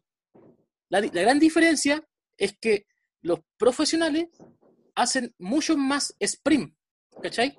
Y esos sprints son a larga distancia, o sea, perdón, a grandes velocidades. Por lo tanto, oye, si vamos, si queremos optimizar, ¿cierto? Eh, un entrenamiento de fútbol, no, no, no, no, tiene lógica hacer un, un, calentamiento de 20 minutos y después planificaste como el grueso de la sesión trotar 40 minutos más. Exactamente. Da igual si le metís balón a esos 40 minutos o si le metís unos circuitos, da igual eso, porque eso en el partido no va a pasar, no va a pasar, o sea, ningún futbolista está en movimiento 40 minutos. Hay, el, hay aceleraciones, el futbolista desacelera, ¿cierto? Y los sprints son muy potentes en, el, en, en los profesionales, ¿cierto? Pero también eh, no, no, están 40 minutos, 60 minutos trotando continuamente, o sea, al final, ya llegamos de nuevo a la especificidad deportiva, a la, a la, progresión, ¿cierto? Que tampoco voy a mandar a un futbolista que nunca ha hecho tanto sprint y lo voy a mandar a hacer, no sé, dos o tres kilómetros de sprint, o sea... Claro, no hacer un sprint con, con, un arquero, pues, ¿cachai? Un, o darle tanto trabajo de sprint a un arquero, ¿cachai? Quizá a un extremo, cosas así, por eso hay que ser bien, bien, bien específico. Y en los sprint, ojo, que hay harto porcentaje de futbolistas que se lesionan. Claro, y se, y se lesionan de, cuando habláis de, de aceleraciones. Claro, Exactamente. Sí. sí, totalmente de acuerdo. Exactamente. Y de hecho, entonces, por eso, es una mala preparación, pues, ¿cachai? Es, como tú dijiste, pésima preparación de ese de 20 minutos trotando. ¿De qué te sirve si no vas a estar 20 minutos trotando en un partido? Claro, y, y, más encima están diciendo estamos calentando y están haciendo, no sé, pues, flexibilidad estática. Claro, aguantando, ¿cachai? O sea, las elongaciones. ¿Cuándo he visto un, tenista elongando antes de, de, jugar? No, pues se ponen a paletear, se ponen ahí con la raqueta, a sacar, ¿cachai? Claro, pues. O cuando he visto, no sé, a Usain Bolt elongando antes de pegarse un pique. Nunca, pues el tipo está moviendo sus, sus pies, ¿cachai? Está llevando los talones al glúteo o llevando la rodilla alta, ese es su calentamiento. Está haciendo una activación mucho más eficaz. Está elongando. Exactamente. ¿cachai? Entonces, va, yo creo que también va, obviamente los futbolistas, no, no quiero hablar más de los futbolistas, pero son ignorantes en ese sentido, pues. si ellos son deportistas, pues. ahí va, tiene que salir el profesional, ¿cachai? Tiene que salir el kine y el preparador físico, porque sobre todo en el fútbol, bueno, en los deportes que son ya más de conjunto, trabajan a la par, o sea, yo los lo vi cómo trabaja don Juanjo Bravo con el resto de los PF, y trabajan a la par. O sea, el PF está presente tanto en la rehabilitación y Juanjo Bravo está presente tanto en los entrenamientos. ¿Cachai? Entonces, los dos es una comunicación bastante, bastante íntima. Claro, sí. Sí, y, otra cosa que me gustó también, que tú nombraste mucho, que entrenar con deportistas es muy complicado. O sea, lo que a ti te enseñan en la universidad, ¿cierto? Una planificación bonita, que tú vas a decir, que estamos hablando de la fuerza ahora en este podcast, ¿cierto? Eh, Planificar, por ejemplo, no sé, vamos a hacer ya la típica sentadilla, ¿cierto? El peso muerto, pero ¿qué pasa? Va a llegar el deportista, y esto, ojo, que pasa mucho, sobre todo en el fútbol. Y ustedes se preguntarán lo que nos están escuchando, ¿por qué en el fútbol?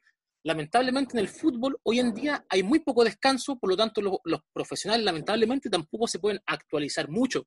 Y si quieren buscar eh, aquí en Sudamérica, a quién seguir, yo les recomiendo siempre a Lea Lardone, les recomiendo a Mario Di Santo. Estos son como los eh, los, los, no sé si pioneros, pero son como buenos profesionales que están como siempre también divulgando información, ¿cierto?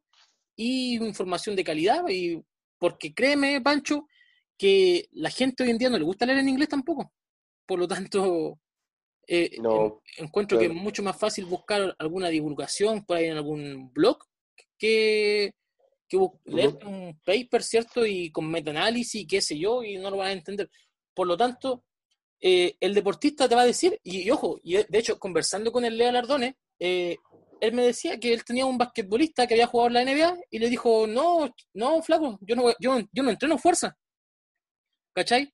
Y el Lea, le, el Lea le dijo, pero ¿cómo no, vaya a entrenar fuerza? Y le dijo, no, yo lo único que hago es bíceps. Y el Lea le preguntó, ¿y nunca te has lesionado? Sí, siempre me lesionan los gemelos, el tendón, ¿cachai? El, el, el tendón calcáneo. O sea, ¿cachai o no? El deportista se lesiona el tren inferior, no le gusta entrenar tren inferior. Hoy sabemos que trabajar fuerza, ¿cierto? Es una muy buena, mm, ¿cómo llamarlo?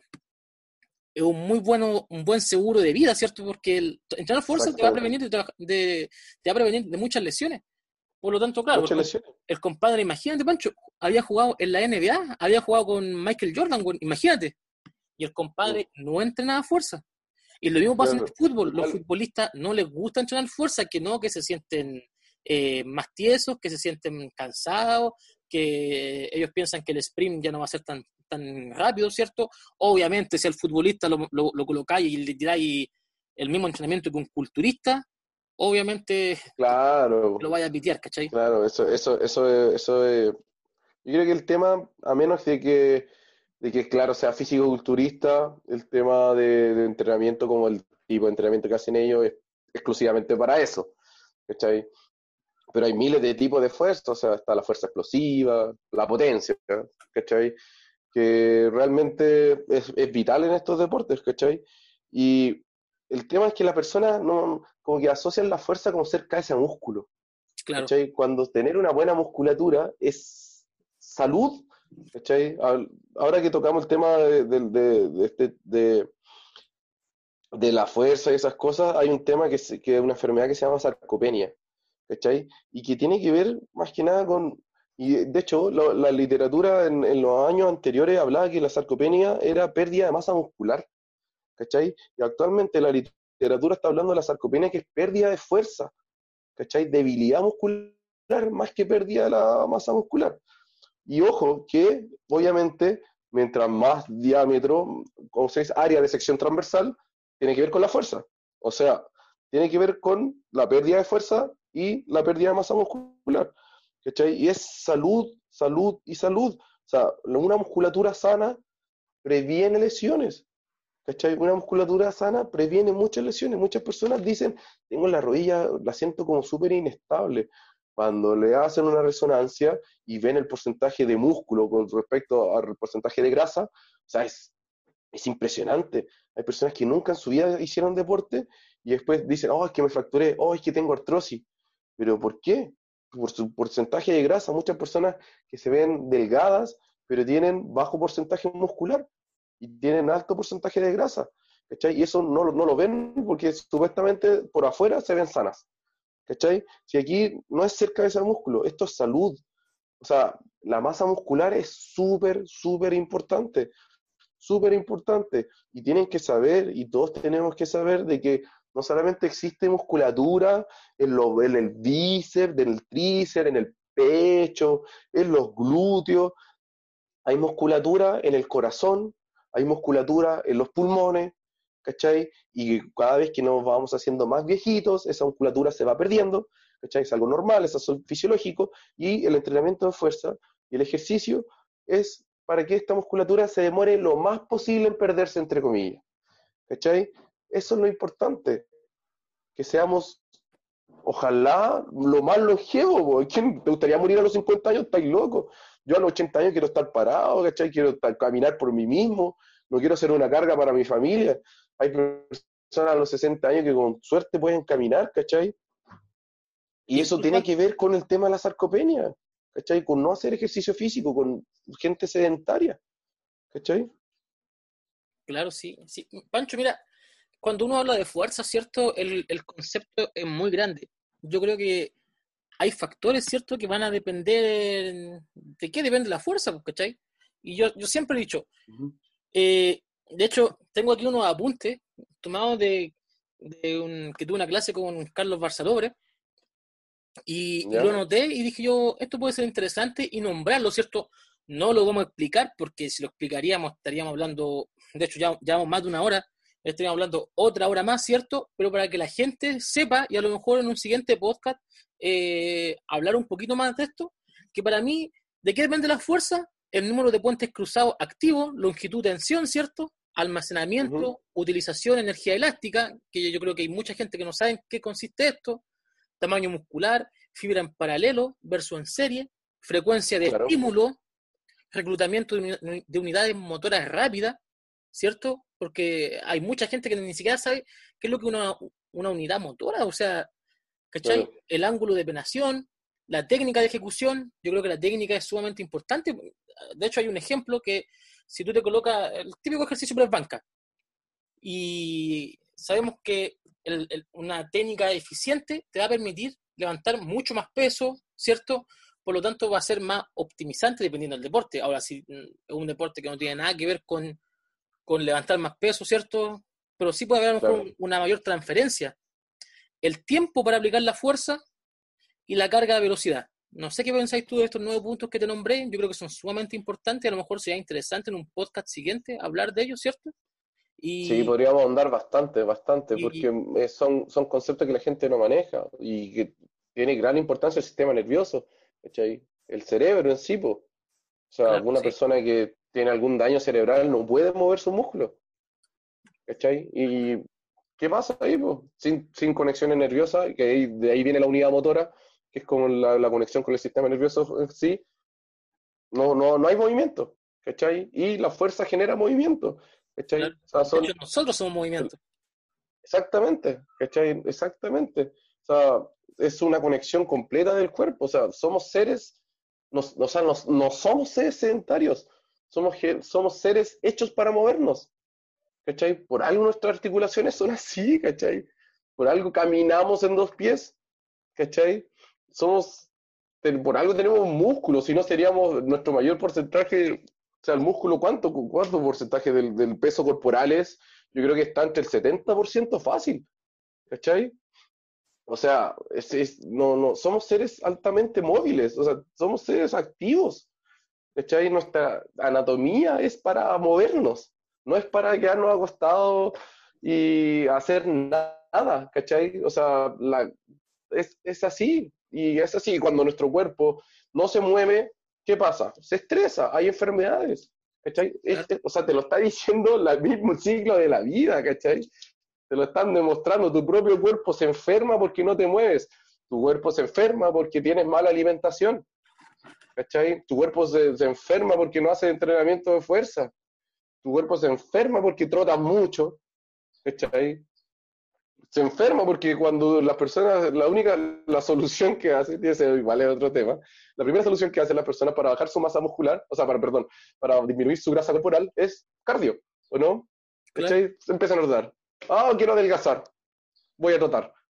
¿Y dónde? Pues el ejercicio de fuerza, y da para mucho, ojo, de esto, como tú dijiste, es un podcast, pero entero para hablar de, de, de los beneficios de un entrenamiento de fuerza. O sea, voy a trotar, ¿no? Pues, pero, ¿qué pasa? Uno trota, trota, trota y incluso entre comillas se, se, se, se ocupa el músculo en sí, ¿cachai? Las proteínas como combustible, claro. ¿cachai?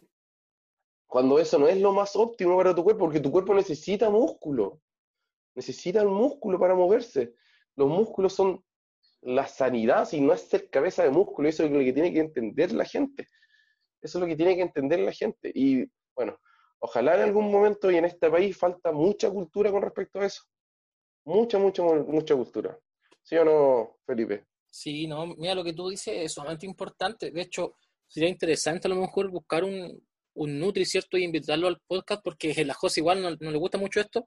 Y, y, hablar porque, ¿qué, ¿qué, pasa? La gente cuando quiere bajar de peso, tú lo dijiste, se pone a trotar, nunca entrena fuerza, de hecho dicen que no, que se van a lesionar, que van a quedar muy musculosos, ojalá fuera así. Mm. y, y, aparte también... Ojalá fuera así de fácil, pues, nosotros que, que, somos como entrenamos harto. Y, y lo peor de todo es que la persona cuando quiere bajar de peso también, corta la proteína.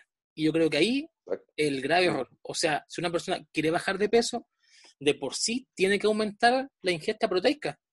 Normalmente. ¿Cachai? O sea, obviamente, y de por sí la persona con sobrepeso, y se ve mucho más en la obesidad, hay una degradación muscular mucho mayor. Por lo tanto, para mí el entrenamiento de fuerza, sobre todo en personas obesas, es sumamente importante, más que el ejercicio cardiovascular, aeróbico, qué sé yo. Obviamente, si podéis meter los dos, ¿cierto? Dentro de una planificación semanal, puta, espectacular. Claro, no, estamos diciendo que el cardio es, malo. Claro, el cardio no es malo, ahora es cuando las personas se basan en un entrenamiento cardiovascular. ¿Cachai? O sea, si trotas, no sé, cuatro o cinco veces a la semana, obviamente te va a empezar a comer el músculo. O sea, entre comillas, usando términos así como esa jerga. Te va a terminar comiendo el músculo, ¿cachai? Y más si no ingiere una final... proteína necesaria. Claro, claro. Ese, ese uno, y aparte, eh, los últimos estudios, bueno, no, ya hace la última década igual, o sea, el entrenamiento de fuerza ha sido demostrado. Yo me acuerdo que cuando estaba en la universidad decían que personas con hipertensión no podían entrenar fuerza.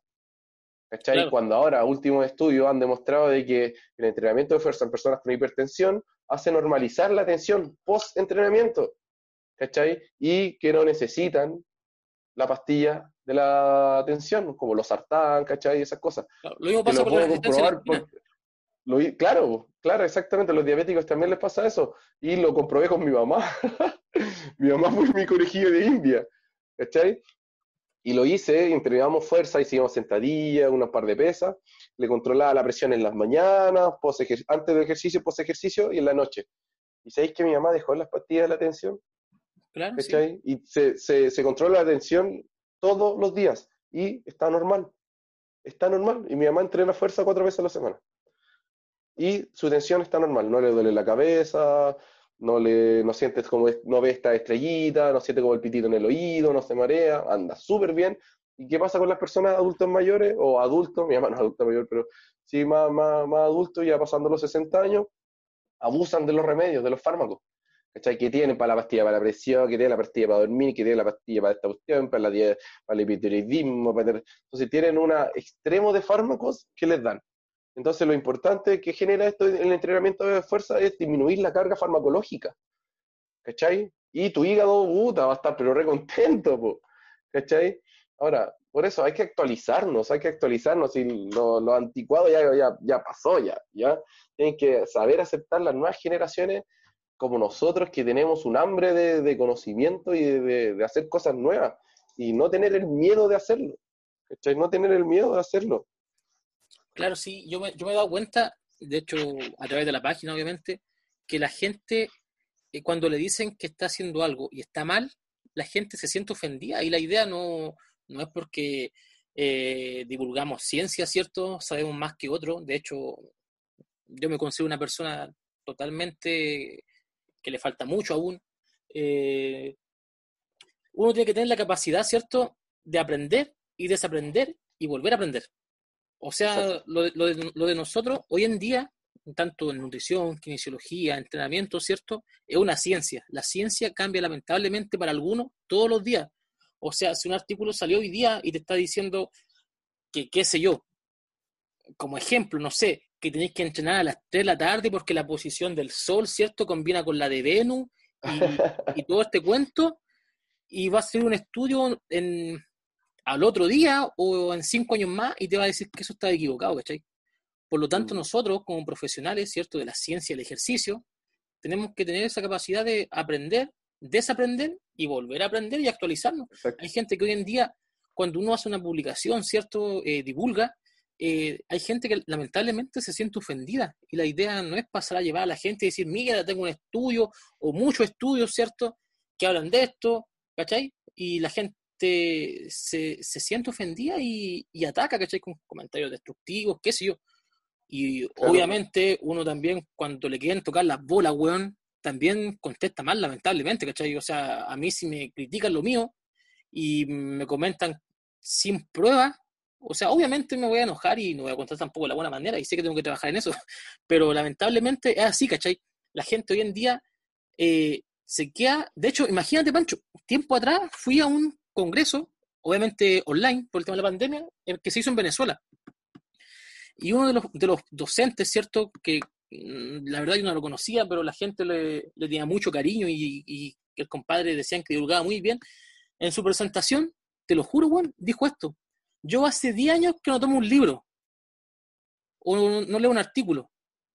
O sea, el compadre, cuando dijo esa weá, te lo juro que yo dije, o sea, este compadre, ¿qué va a hablar? Pues en 10 años más claro dentro, los últimos 10 años, hablando de neurociencias, por ejemplo, como no lo hemos nombrado, en los últimos 10 años se ha, se ha aprendido mucho más que los últimos 100, 200 años, ¿cachai? O, sea, que un catedrático, ¿cierto?, venga y digan, yo no he estudiado hace 10 años atrás y vengo a exponer algo y, y habló de hipertrofia, si no mal recuerdo, el compadre está lamentablemente puramente cagándose, ¿cachai? Porque si... Igual, igual hay, hay eh, o sea, tiene como su, yo no encuentro razón en ese sentido, pero por ejemplo, eh, hay personas, yo, yo estoy seguro y que por lo menos, no sé, don Juanjo Bravo, por tenerlo como ejemplo que lo hemos nombrado, el tipo yo sé que no necesita estudiar porque sus estudios son los jugadores. Claro, claro. Claro, que como el otro. Pero ellos son clásicos, como... eh, Pancho. Mm. Sí, pues. O sea, ¿hay excepciones? Hay excepciones. Sí, ¿Cachai? Pero porque Juanjo, por ejemplo, claro, tiene a lo del Barcelona, o sea, si no es el mejor equipo del mundo, ¿cachai? los cinco mejores del mundo, ¿cachai? Pero claramente, o sea, si no agarraste un libro en los últimos 10 años donde la ciencia va subiendo. Sobre, es cosa meterse a PubMed, por ejemplo, y ver los últimos 10 años. Los artículos han avanzado, pero mucho en el tema que sea. Bastante, bastante. Bastante. Y una de las cosas que lo que, lo que yo hago es, practicar con mi cuerpo. Echando a perder se aprende, dice. Yo practico con mi cuerpo. Por ejemplo, he probado con caseína, ¿cachai? De nocturna, aunque es ridículo igual, pero lo probé, a lo mejor no funcionaba, ¿cachai? He probado con caseína nocturna, he probado con ganador de, de masa muscular, he probado con proteína vegana, he probado cierto ejercicio, he probado HIT genuino, ¿cachai? He probado otras modalidades ejercicio, etcétera. Tienes que saber, al final, es, nosotros tenemos que predicar con el ejemplo igual, pues, ¿cachai? Tenemos que estar en continuo estudio, en continuo estudio, aunque los lo, artículos, los libros, no sea como eh, basarse solamente en eso, ¿cachai? Porque igual está la experiencia de uno, pero tener todo, ¿cachai? Guiarse por eh, los estudios, guiarse por un libro, guiarse por tu propia experiencia, personal y guiarse por la experiencia con los clientes y con los pacientes, yo creo que eso hace a un profesional destacado. Claro, sí, totalmente de acuerdo. Y Pancho, cuéntame, y pasando a otro tema, en la kinesiología siempre se ven como los típicos taping o estas pistolas como masajeadoras, no sé cómo se llaman, o estas como punción seca. Eh, siempre se ve como este tema de la kinesiología como de nuevas tendencias. Eh, ¿Es tan así como que lo último es lo mejor o, igual falta como evidencia científica y más como moda? El tema eh, es, puta, sé que todos los temas han sido notables. ¿eh? el, tema es que no hay que enamorarse de nada. Son más que nada el tape. hay unos estudios que lo confirman de que puede ser un poco placebo, ¿cachai? Ya el tema de tener, de que el jugador, el deportista o la persona vea algo ahí que le llame la atención, o que sienta en la piel algo, ya le hace sentir como una sensación de estabilidad, ¿cachai? Ahora el tema de estas pistolas masajeadoras y cuestiones así, realmente no hay como trabajar las manos, o sea, con las manos. Nosotros trabajamos con las manos, está la terapia manual, ¿cachai? ¿Cómo vas a eh, censar un músculo, valorar un músculo si no lo tocas. ¿Cachai? ¿Cómo vas a, saber si estás, cómo está esa cicatriz de ese desgarro? ¿Cachai? ¿Cómo está ese rango de movimiento pasivo si no lo haces con tus manos? ¿Cachai? Eh, son herramientas nomás, ¿cachai? Yo siempre he abogado en contra de pasar 15 minutos con terapias eléctricas, corrientes, estos TENS, ¿cachai? el ultrasonido y cosas así, hay, en, en, pregrado siempre te, enseñan los agentes físicos, esa fisioterapia a la antigua que, que lamentablemente muchos colegas están, están dándole mucho énfasis y dejando el ejercicio de lado, dejando la terapia manual de, lado, ¿cachai? Y dándole más prioridad a los agentes físicos, dándole más prioridad a estas máquinas masajeadoras que como, no sé, vas a, vas a, o sea, el contacto de piel con piel, el tacto en sí, es, la sensibilidad está en tus dedos, ¿cachai? Tienes que saber cómo vas a encontrar un punto gatillo si no lo tocas. Vas a llegar a un punto gatillo, ¿cachai? Con esta máquina masajeadora, esta, no sé, no voy a decir la marca, ¿cachai? Pero estas máquinas que golpean, así que con estos cabezales que golpean, ¿cómo vas a saber si estás en el punto gatillo si no lo evaluaste antes? Y si lo evaluaste antes y ocupas la máquina, es solamente un punto gatillo quizá no necesita un masaje completo en todos lados, ¿cachai? Es solamente cierta zona y para eso tienes que usar tus manos, ¿cachai? Hemos dejado mucho de lado nuestro trabajo manual, nuestra terapia manual, hemos dejado de lado los ejercicios, ¿cachai? yo encuentro que son herramientas nomás que nos ayudan pero en sí tiene que ser más terapia manual, que incluso nosotros mismos con nuestras manos podemos generar resistencias de ejercicios, ¿cachai? Eh, nuestras manos son, son las que valorizan y analizan un tejido, ¿cachai? Analizan y valorizan la articulación, ¿cachai? O sea, no hay que abandonar el ejercicio físico en sí, que el paciente, que el cliente por sí mismo lo haga, ¿cachai? No que una máquina, el tema del electrofitness también, de la electroestimulación, una máquina no puede hacer lo que tu cerebro tiene que hacer, ¿cachai? O sea, no hay cómo generar la conexión desde tu cerebro hacia tu músculo, ¿cachai? O sea, una electricidad, de, una corriente externa no puede hacer la función de, cerebro, del sistema nervioso. No, no hay que enamorarse de estas cosas, son solamente ah, herramientas que en ciertos contextos de la persona puede funcionar, le puede ayudar, pero no es la solución. ¿cachai? No es la solución, la solución es el ejercicio en sí, ¿cachai? Es el ejercicio en sí y no hay otra solución. No hay TENS, 15 minutos. Si un kinesiólogo, y esto se lo digo, y aunque arriesgue demanda y todo, si, vas a un kinesiólogo y te pone 15 minutos de TENS, 15 minutos de, ultrasonido y te hace un masaje con una pistola en 10 minutos, abandónalo. Chao, se pone chanta. Así nomás. No hay otra. No hay otra. O sea, hay, hiciste tres agentes físicos. No podís, po. ¿Dónde está el ejercicio? ¿Dónde está el ejercicio? ¿Dónde está? No hay. ¿Cachai? No hay adaptaciones a nivel interno del cuerpo. No hay nada. Hay solamente estimulación por fuera. Nada, nada, nada, nada. No, abandónalo, abandónalo. Tu kinesiólogo tiene que hacer, de, hacer ejercicio. Esa es la solución. El ejercicio. Y fin. Se acabó. Y no es que sea mi opinión personal, así es, y punto. Así que eh, son herramientas, está bien, 10 minutos, 5 minutos, no más. No más. Si tu paciente viene con mucho dolor, si tu paciente termina con mucho dolor, ahí ya puede ser que el TENS y el calorcito pueda influir, ¿cachai? Pero es una herramienta más. O sea, el ejercicio físico en sí, el ejercicio de todo tipo, la movilidad, sean eh, activos, la activación muscular que parta del cerebro, que te enseñen a hacer ejercicios, que te eduquen la postura, no por máquina, por favor, o sea, no, pues. Cuando estaba en pregrado, en pregrado a veces me ponían, ya tiene que atender otro paciente, tiene que atender otro paciente, tres pacientes al mismo tiempo, uno estaba con TENS, el otro estaba con ultratermia, el otro estaba ahí, ya déjelo nomás. Y 15 minutos cada uno ahí acostado.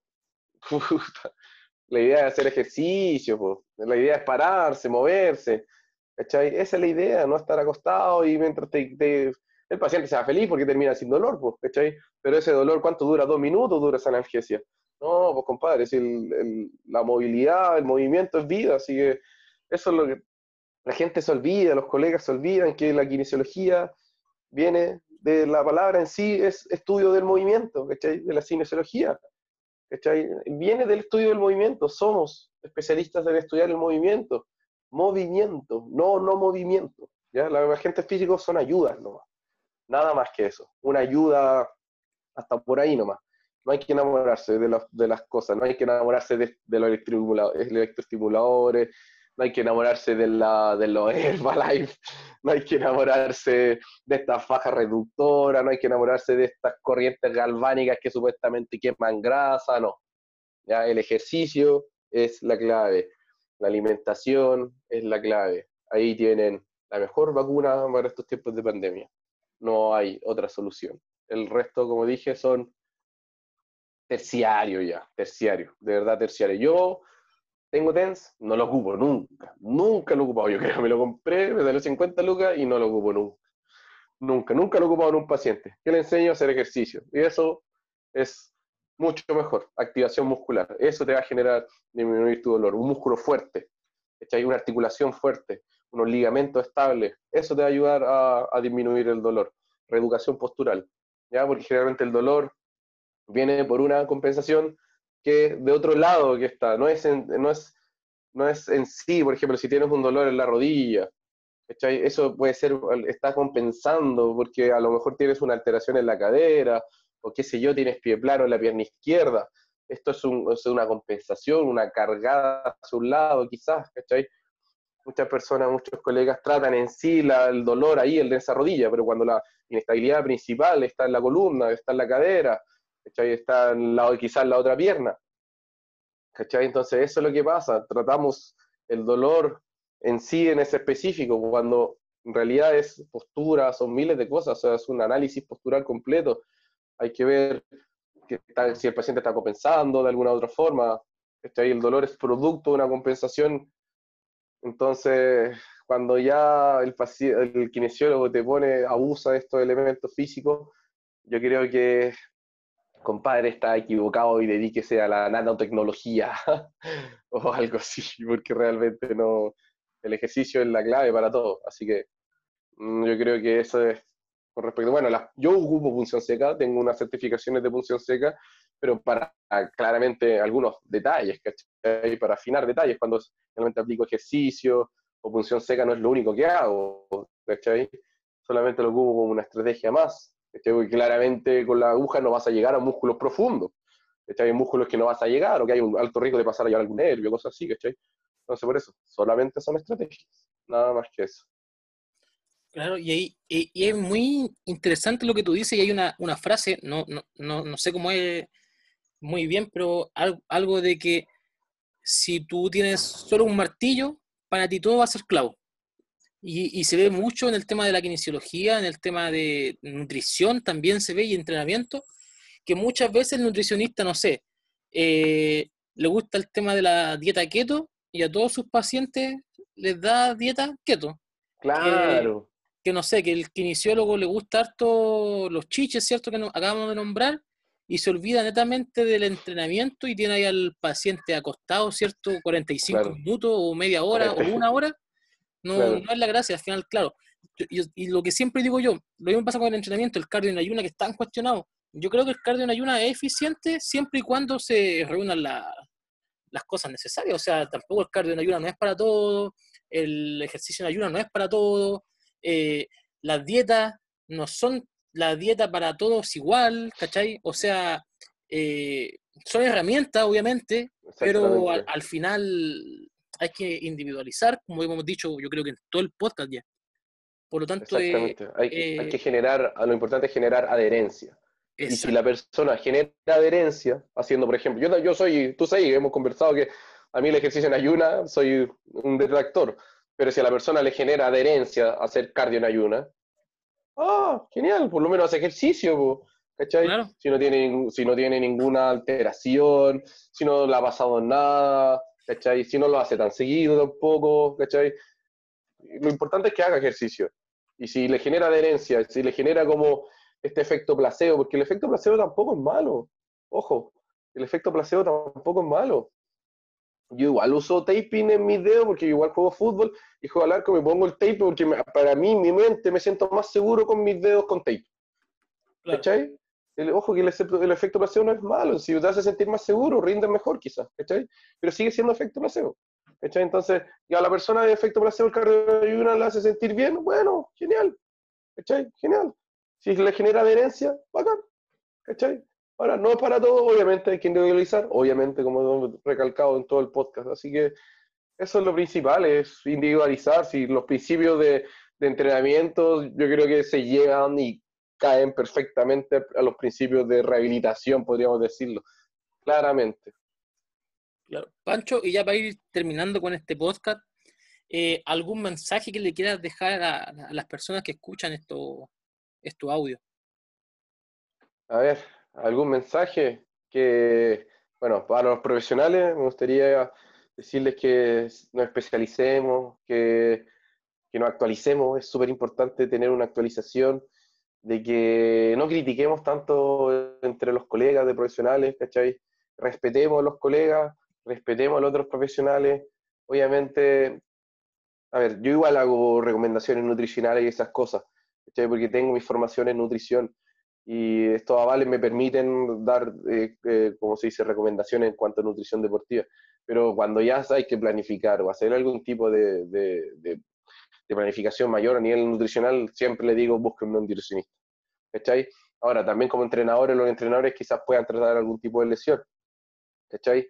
Pero si son mayores, también deberían recomendar un kinesiólogo. Yo lo mismo también, yo también hago entrenamiento, pero cuando ya requieren, no sé, pues quizás un entrenamiento de un atleta, yo digo, vaya a un preparador físico, ¿cachai? Vaya, vaya un PF, ellos saben más con respecto a eso, ¿cachai? Entonces, está bien, hay que informarse cada uno de, de, de todo un poco, porque está todo conectado, nutrición, entrenamiento, rehabilitación, reitero deportivo, rehabilitación física, etcétera, etcétera, etcétera, volumen, carga, etcétera. Está todo, todo tenemos que manejarlo. Músculos, está todo conectado.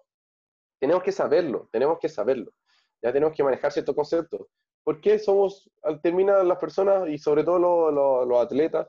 Porque mi sueño es trabajar con atletas, eh, mi sueño es trabajar en alto rendimiento. Eh, y si quiero llegar allá, tengo que desenvolverme entre profesionales de, en un equipo multidisciplinario. Entonces, hay que conversar, se tiene que existir esta, esta comunicación con el nutricionista, tienes que manejar conceptos básicos. ¿cachai? La universidad te los pasan, por algo te los pasan. ¿cachai? Los preparadores físicos, los entrenadores, los coaches, por algo les pasan, ¿cachai? Por algo les pasan bioenergética, ¿cachai? Por algo les pasan biomecánica, si bien no, no, no como experto, pero sí les pasan. Por algo saben de anatomía, ¿cachai? Entonces, seguir estudiando, hay que estudiar toda la vida, todos los años, todos los meses, todos los días salen estudios nuevos.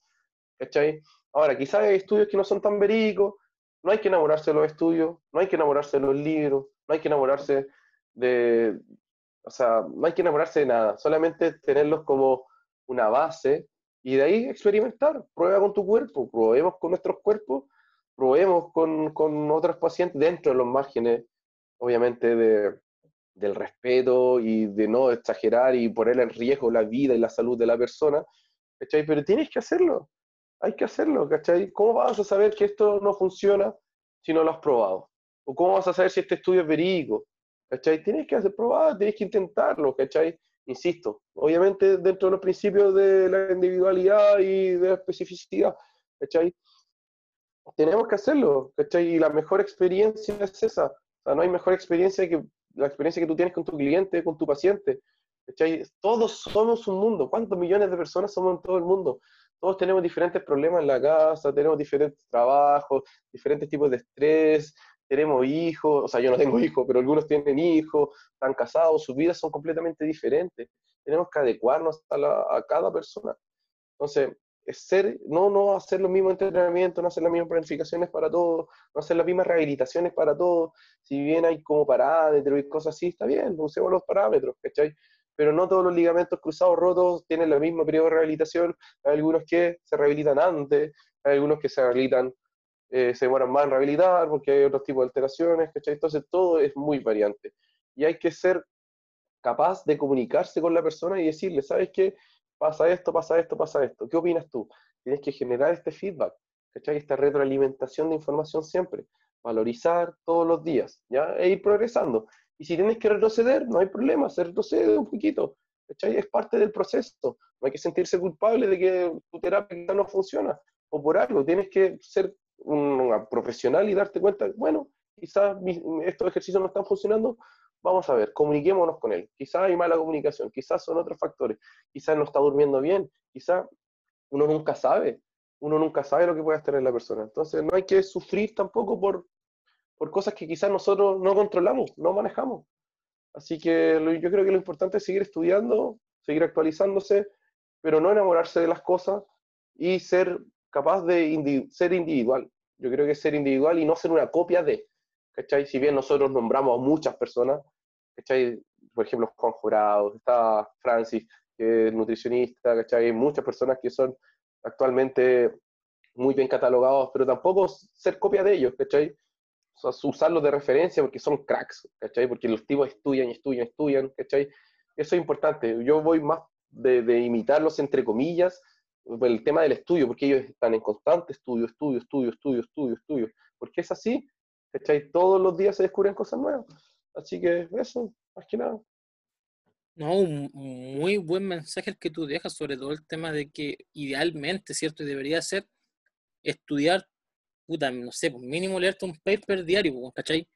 Porque hay, gente que dice, de hecho una vez escuché a un colega decir, es que no quiero leer, bueno, a, mí me encanta la hipertrofia, y de hecho espero más adelante hablar de hipertrofia en un podcast, eh, me dijo, no quiero leer tantos papers de hipertrofia o de fuerza porque después no voy a tener que leer. ¿Cachai?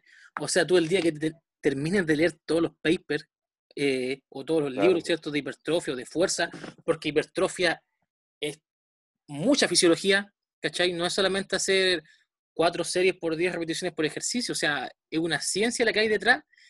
Nunca va a terminar de leer toda la literatura, porque una cosa es leer y otra cosa es analizarla totalmente diferente. O sea, tú leer te llevas cuánto? 15 minutos, 20 minutos leer un paper, pero en analizarlo, ¿cierto? Estudiarlo, puede estar un día entero, ¿cachai?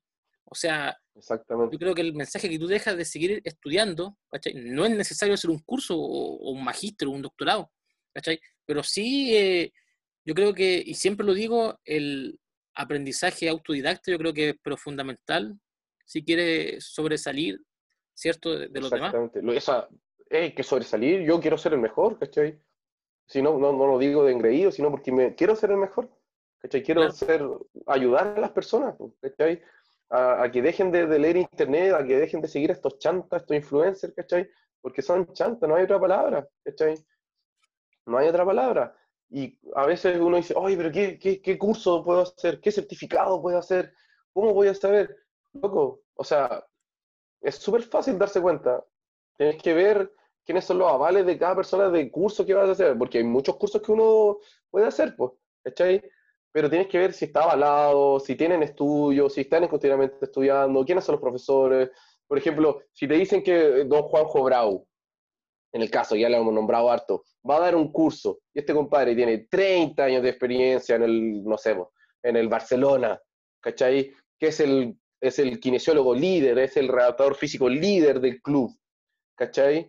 Que tiene tantos años de experiencia, que trabaja ahí con Leonel Messi, ¿cachai? Trabaja, trabajó con Suárez, trabajó con Vidal, trabajó con Ronaldinho, ¿cachai? O sea, yo creo que este tipo algo debe saber, po, ¿cachai? ¿no? O sea, ahí tú, ¿cachai? Que esa, esa certificación o ese curso va a ser bueno, po, porque no creo que este tipo sea chanta, ¿cachai?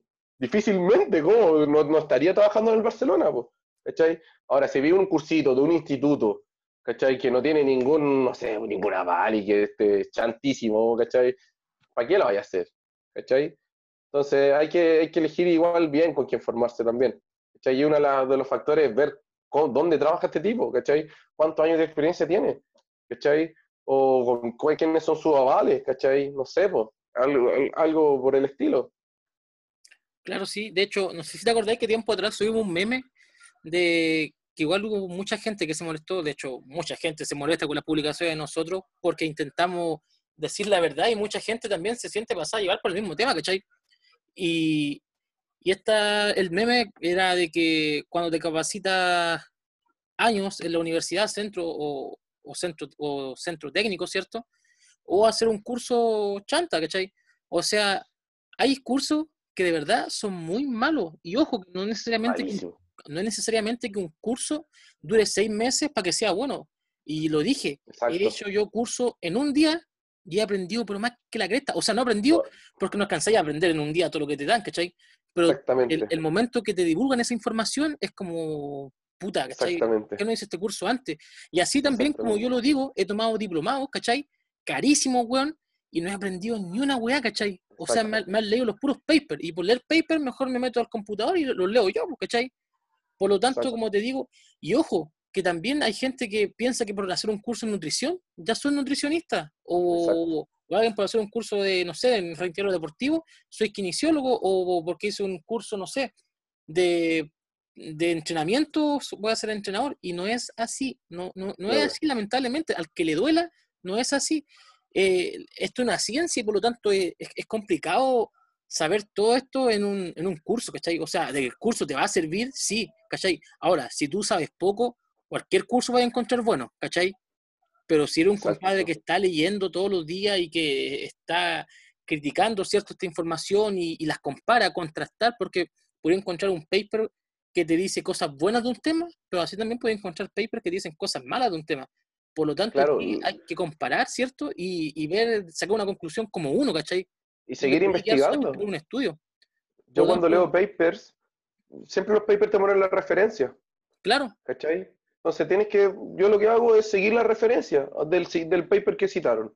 O seguir investigando, leer un libro, el que dice otro autor, que dice, ay, quizás sí, el paper está bien, ¿cachai?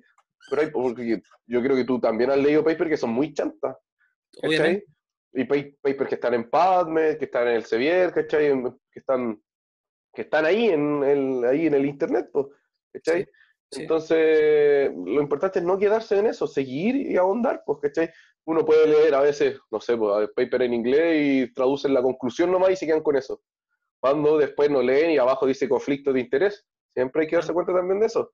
O el método que usaron por la metodología. También, pues, ¿cachai? Entonces, por eso hay que no enamorarse de las cosas y investigar por uno mismo también. Si uno también tiene que ser alumno, tiene que ser profesor, ¿cachai? Tiene que ser investigador, si eres profesional de la salud, claramente, ¿cachai? Yo soy, yo alumno voy a ser toda la vida. He sido profesor porque educo a mis pacientes, a mis clientes, ¿cachai? Me gusta investigar también. A futuro quizás me gustaría hacer estudios, ¿cachai? Cuando tenga más recursos. Entonces, eh, es bastante, es un mundo tan grande que, bueno, ojalá la gente y los nuevos profesionales que estén saliendo tengan esta hambre que nosotros tenemos de, de hacer cosas importantes ¿cachai? Porque es un mundo tan grande y en los últimos tiempos han habido tantos chantas promocionando dieta, promocionando entrenamiento, ¿cachai? Y cosas así, cuando de verdad las cosas a veces son más simples de lo que crees, ¿cachai? Promocionando operaciones, promocionando pastillas, dietas, etcétera, ¿cachai? Al final es más simple a veces de lo que crees, si te asesoras muy bien, ¿cachai? Sí, no, total, totalmente de acuerdo. De hecho, puta, eh, aquí en Chile yo creo que el chileno de por sí es como muy eh, tímido, por llamarlo, no sé cómo llamarlo, cartucho tal vez, que le da miedo nadar como contra lo que dicen los demás, ¿cachai? Y al final esto es ciencia, ¿cachai? no lo que tú digas le va a gustar a todos, ¿cachai? Es un tema complejo, muy, muy, muy, muy complejo y, y la gente le tiene miedo a eso, ¿cachai? Al rechazo, puta, te digo yo, a la, página llegan pero muchos comentarios que no, oye, que aquí, que tu, que tu estudio tiene poca validez y es un metaanálisis, weón, como con 50 estudios, ¿cachai? O sea, ¿de qué estamos hablando? Mm, claro, claro. Así que eso, pues, dejo ya porque ya debe estar jugando la católica, así que no te quito más no, lo Estoy viendo. Lo estoy viendo, lo estoy viendo, lo estoy viendo, no te preocupes. Así que lo estoy viendo en estos momentos. Así que eso. para la U en este momento. Así que agradecerte, viejo. Puta, de verdad, te lo digo aquí, delante de toda la gente que está escuchando, el, o va a escuchar el podcast, mejor dicho, encuentro que era un muy buen elemento. Y como voy a terminar este podcast con la misma frase con la que empecé, yo creo que tú eres una de las pocas personas con las que me puedo sentar yo a hablar de nutrición, kinesiología, entrenamiento, y está abierto a, a aprender y también a corregir. O sea, profesionales así son los que necesitamos, ¿cachai? Eh, de verdad encuentro que era un muy buen elemento.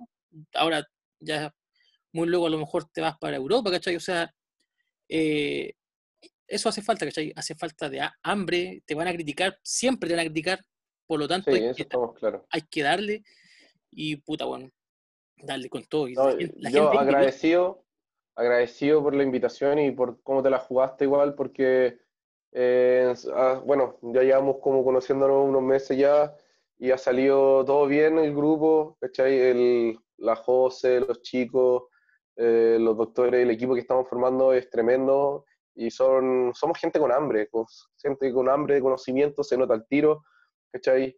Se nota bastante que somos gente que estamos como en la misma línea, así que, claro, yo me voy a Europa a trabajar, así que Vamos a ver qué nos va a salir. Voy a ser personal trainer, así que vamos a ver qué pasa más adelante, pero obviamente desde allá vamos a hacer toda la fuerza y vamos a seguir con, esto que hemos creado y que vamos a seguir creando y vamos a ver qué, qué sucede con respecto a, nuestro futuro. Así que yo tengo mucha hambre, tengo muchas ganas de conocimiento, adquirir la mayor cantidad de conocimiento, cantidad de experiencia.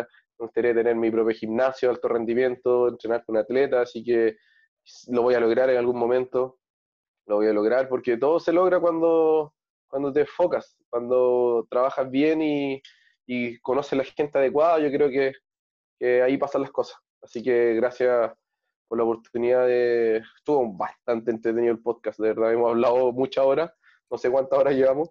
¿Pasaron varias tallas entre medio igual? sí, pasaron buenas, buenas tallitas, pero se solucionó y la conversación es muy entretenida, es muy entretenido. Hay, da para muchos podcasts de horas y horas y horas. Así que esperando nomás la próxima vez que nos podamos comunicar. Pues. Espero que la próxima podamos juntar a, la Jose o a un nutricionista, porque yo creo que estas tres áreas son, son uña y mugre. hay Uña y mugre. Sí, totalmente. Más mugre que uña, sí. claro, más mugre que uña. Ya, Pancho, cuídate que estés bien. Vale, igual un abrazo, Felipe, que estés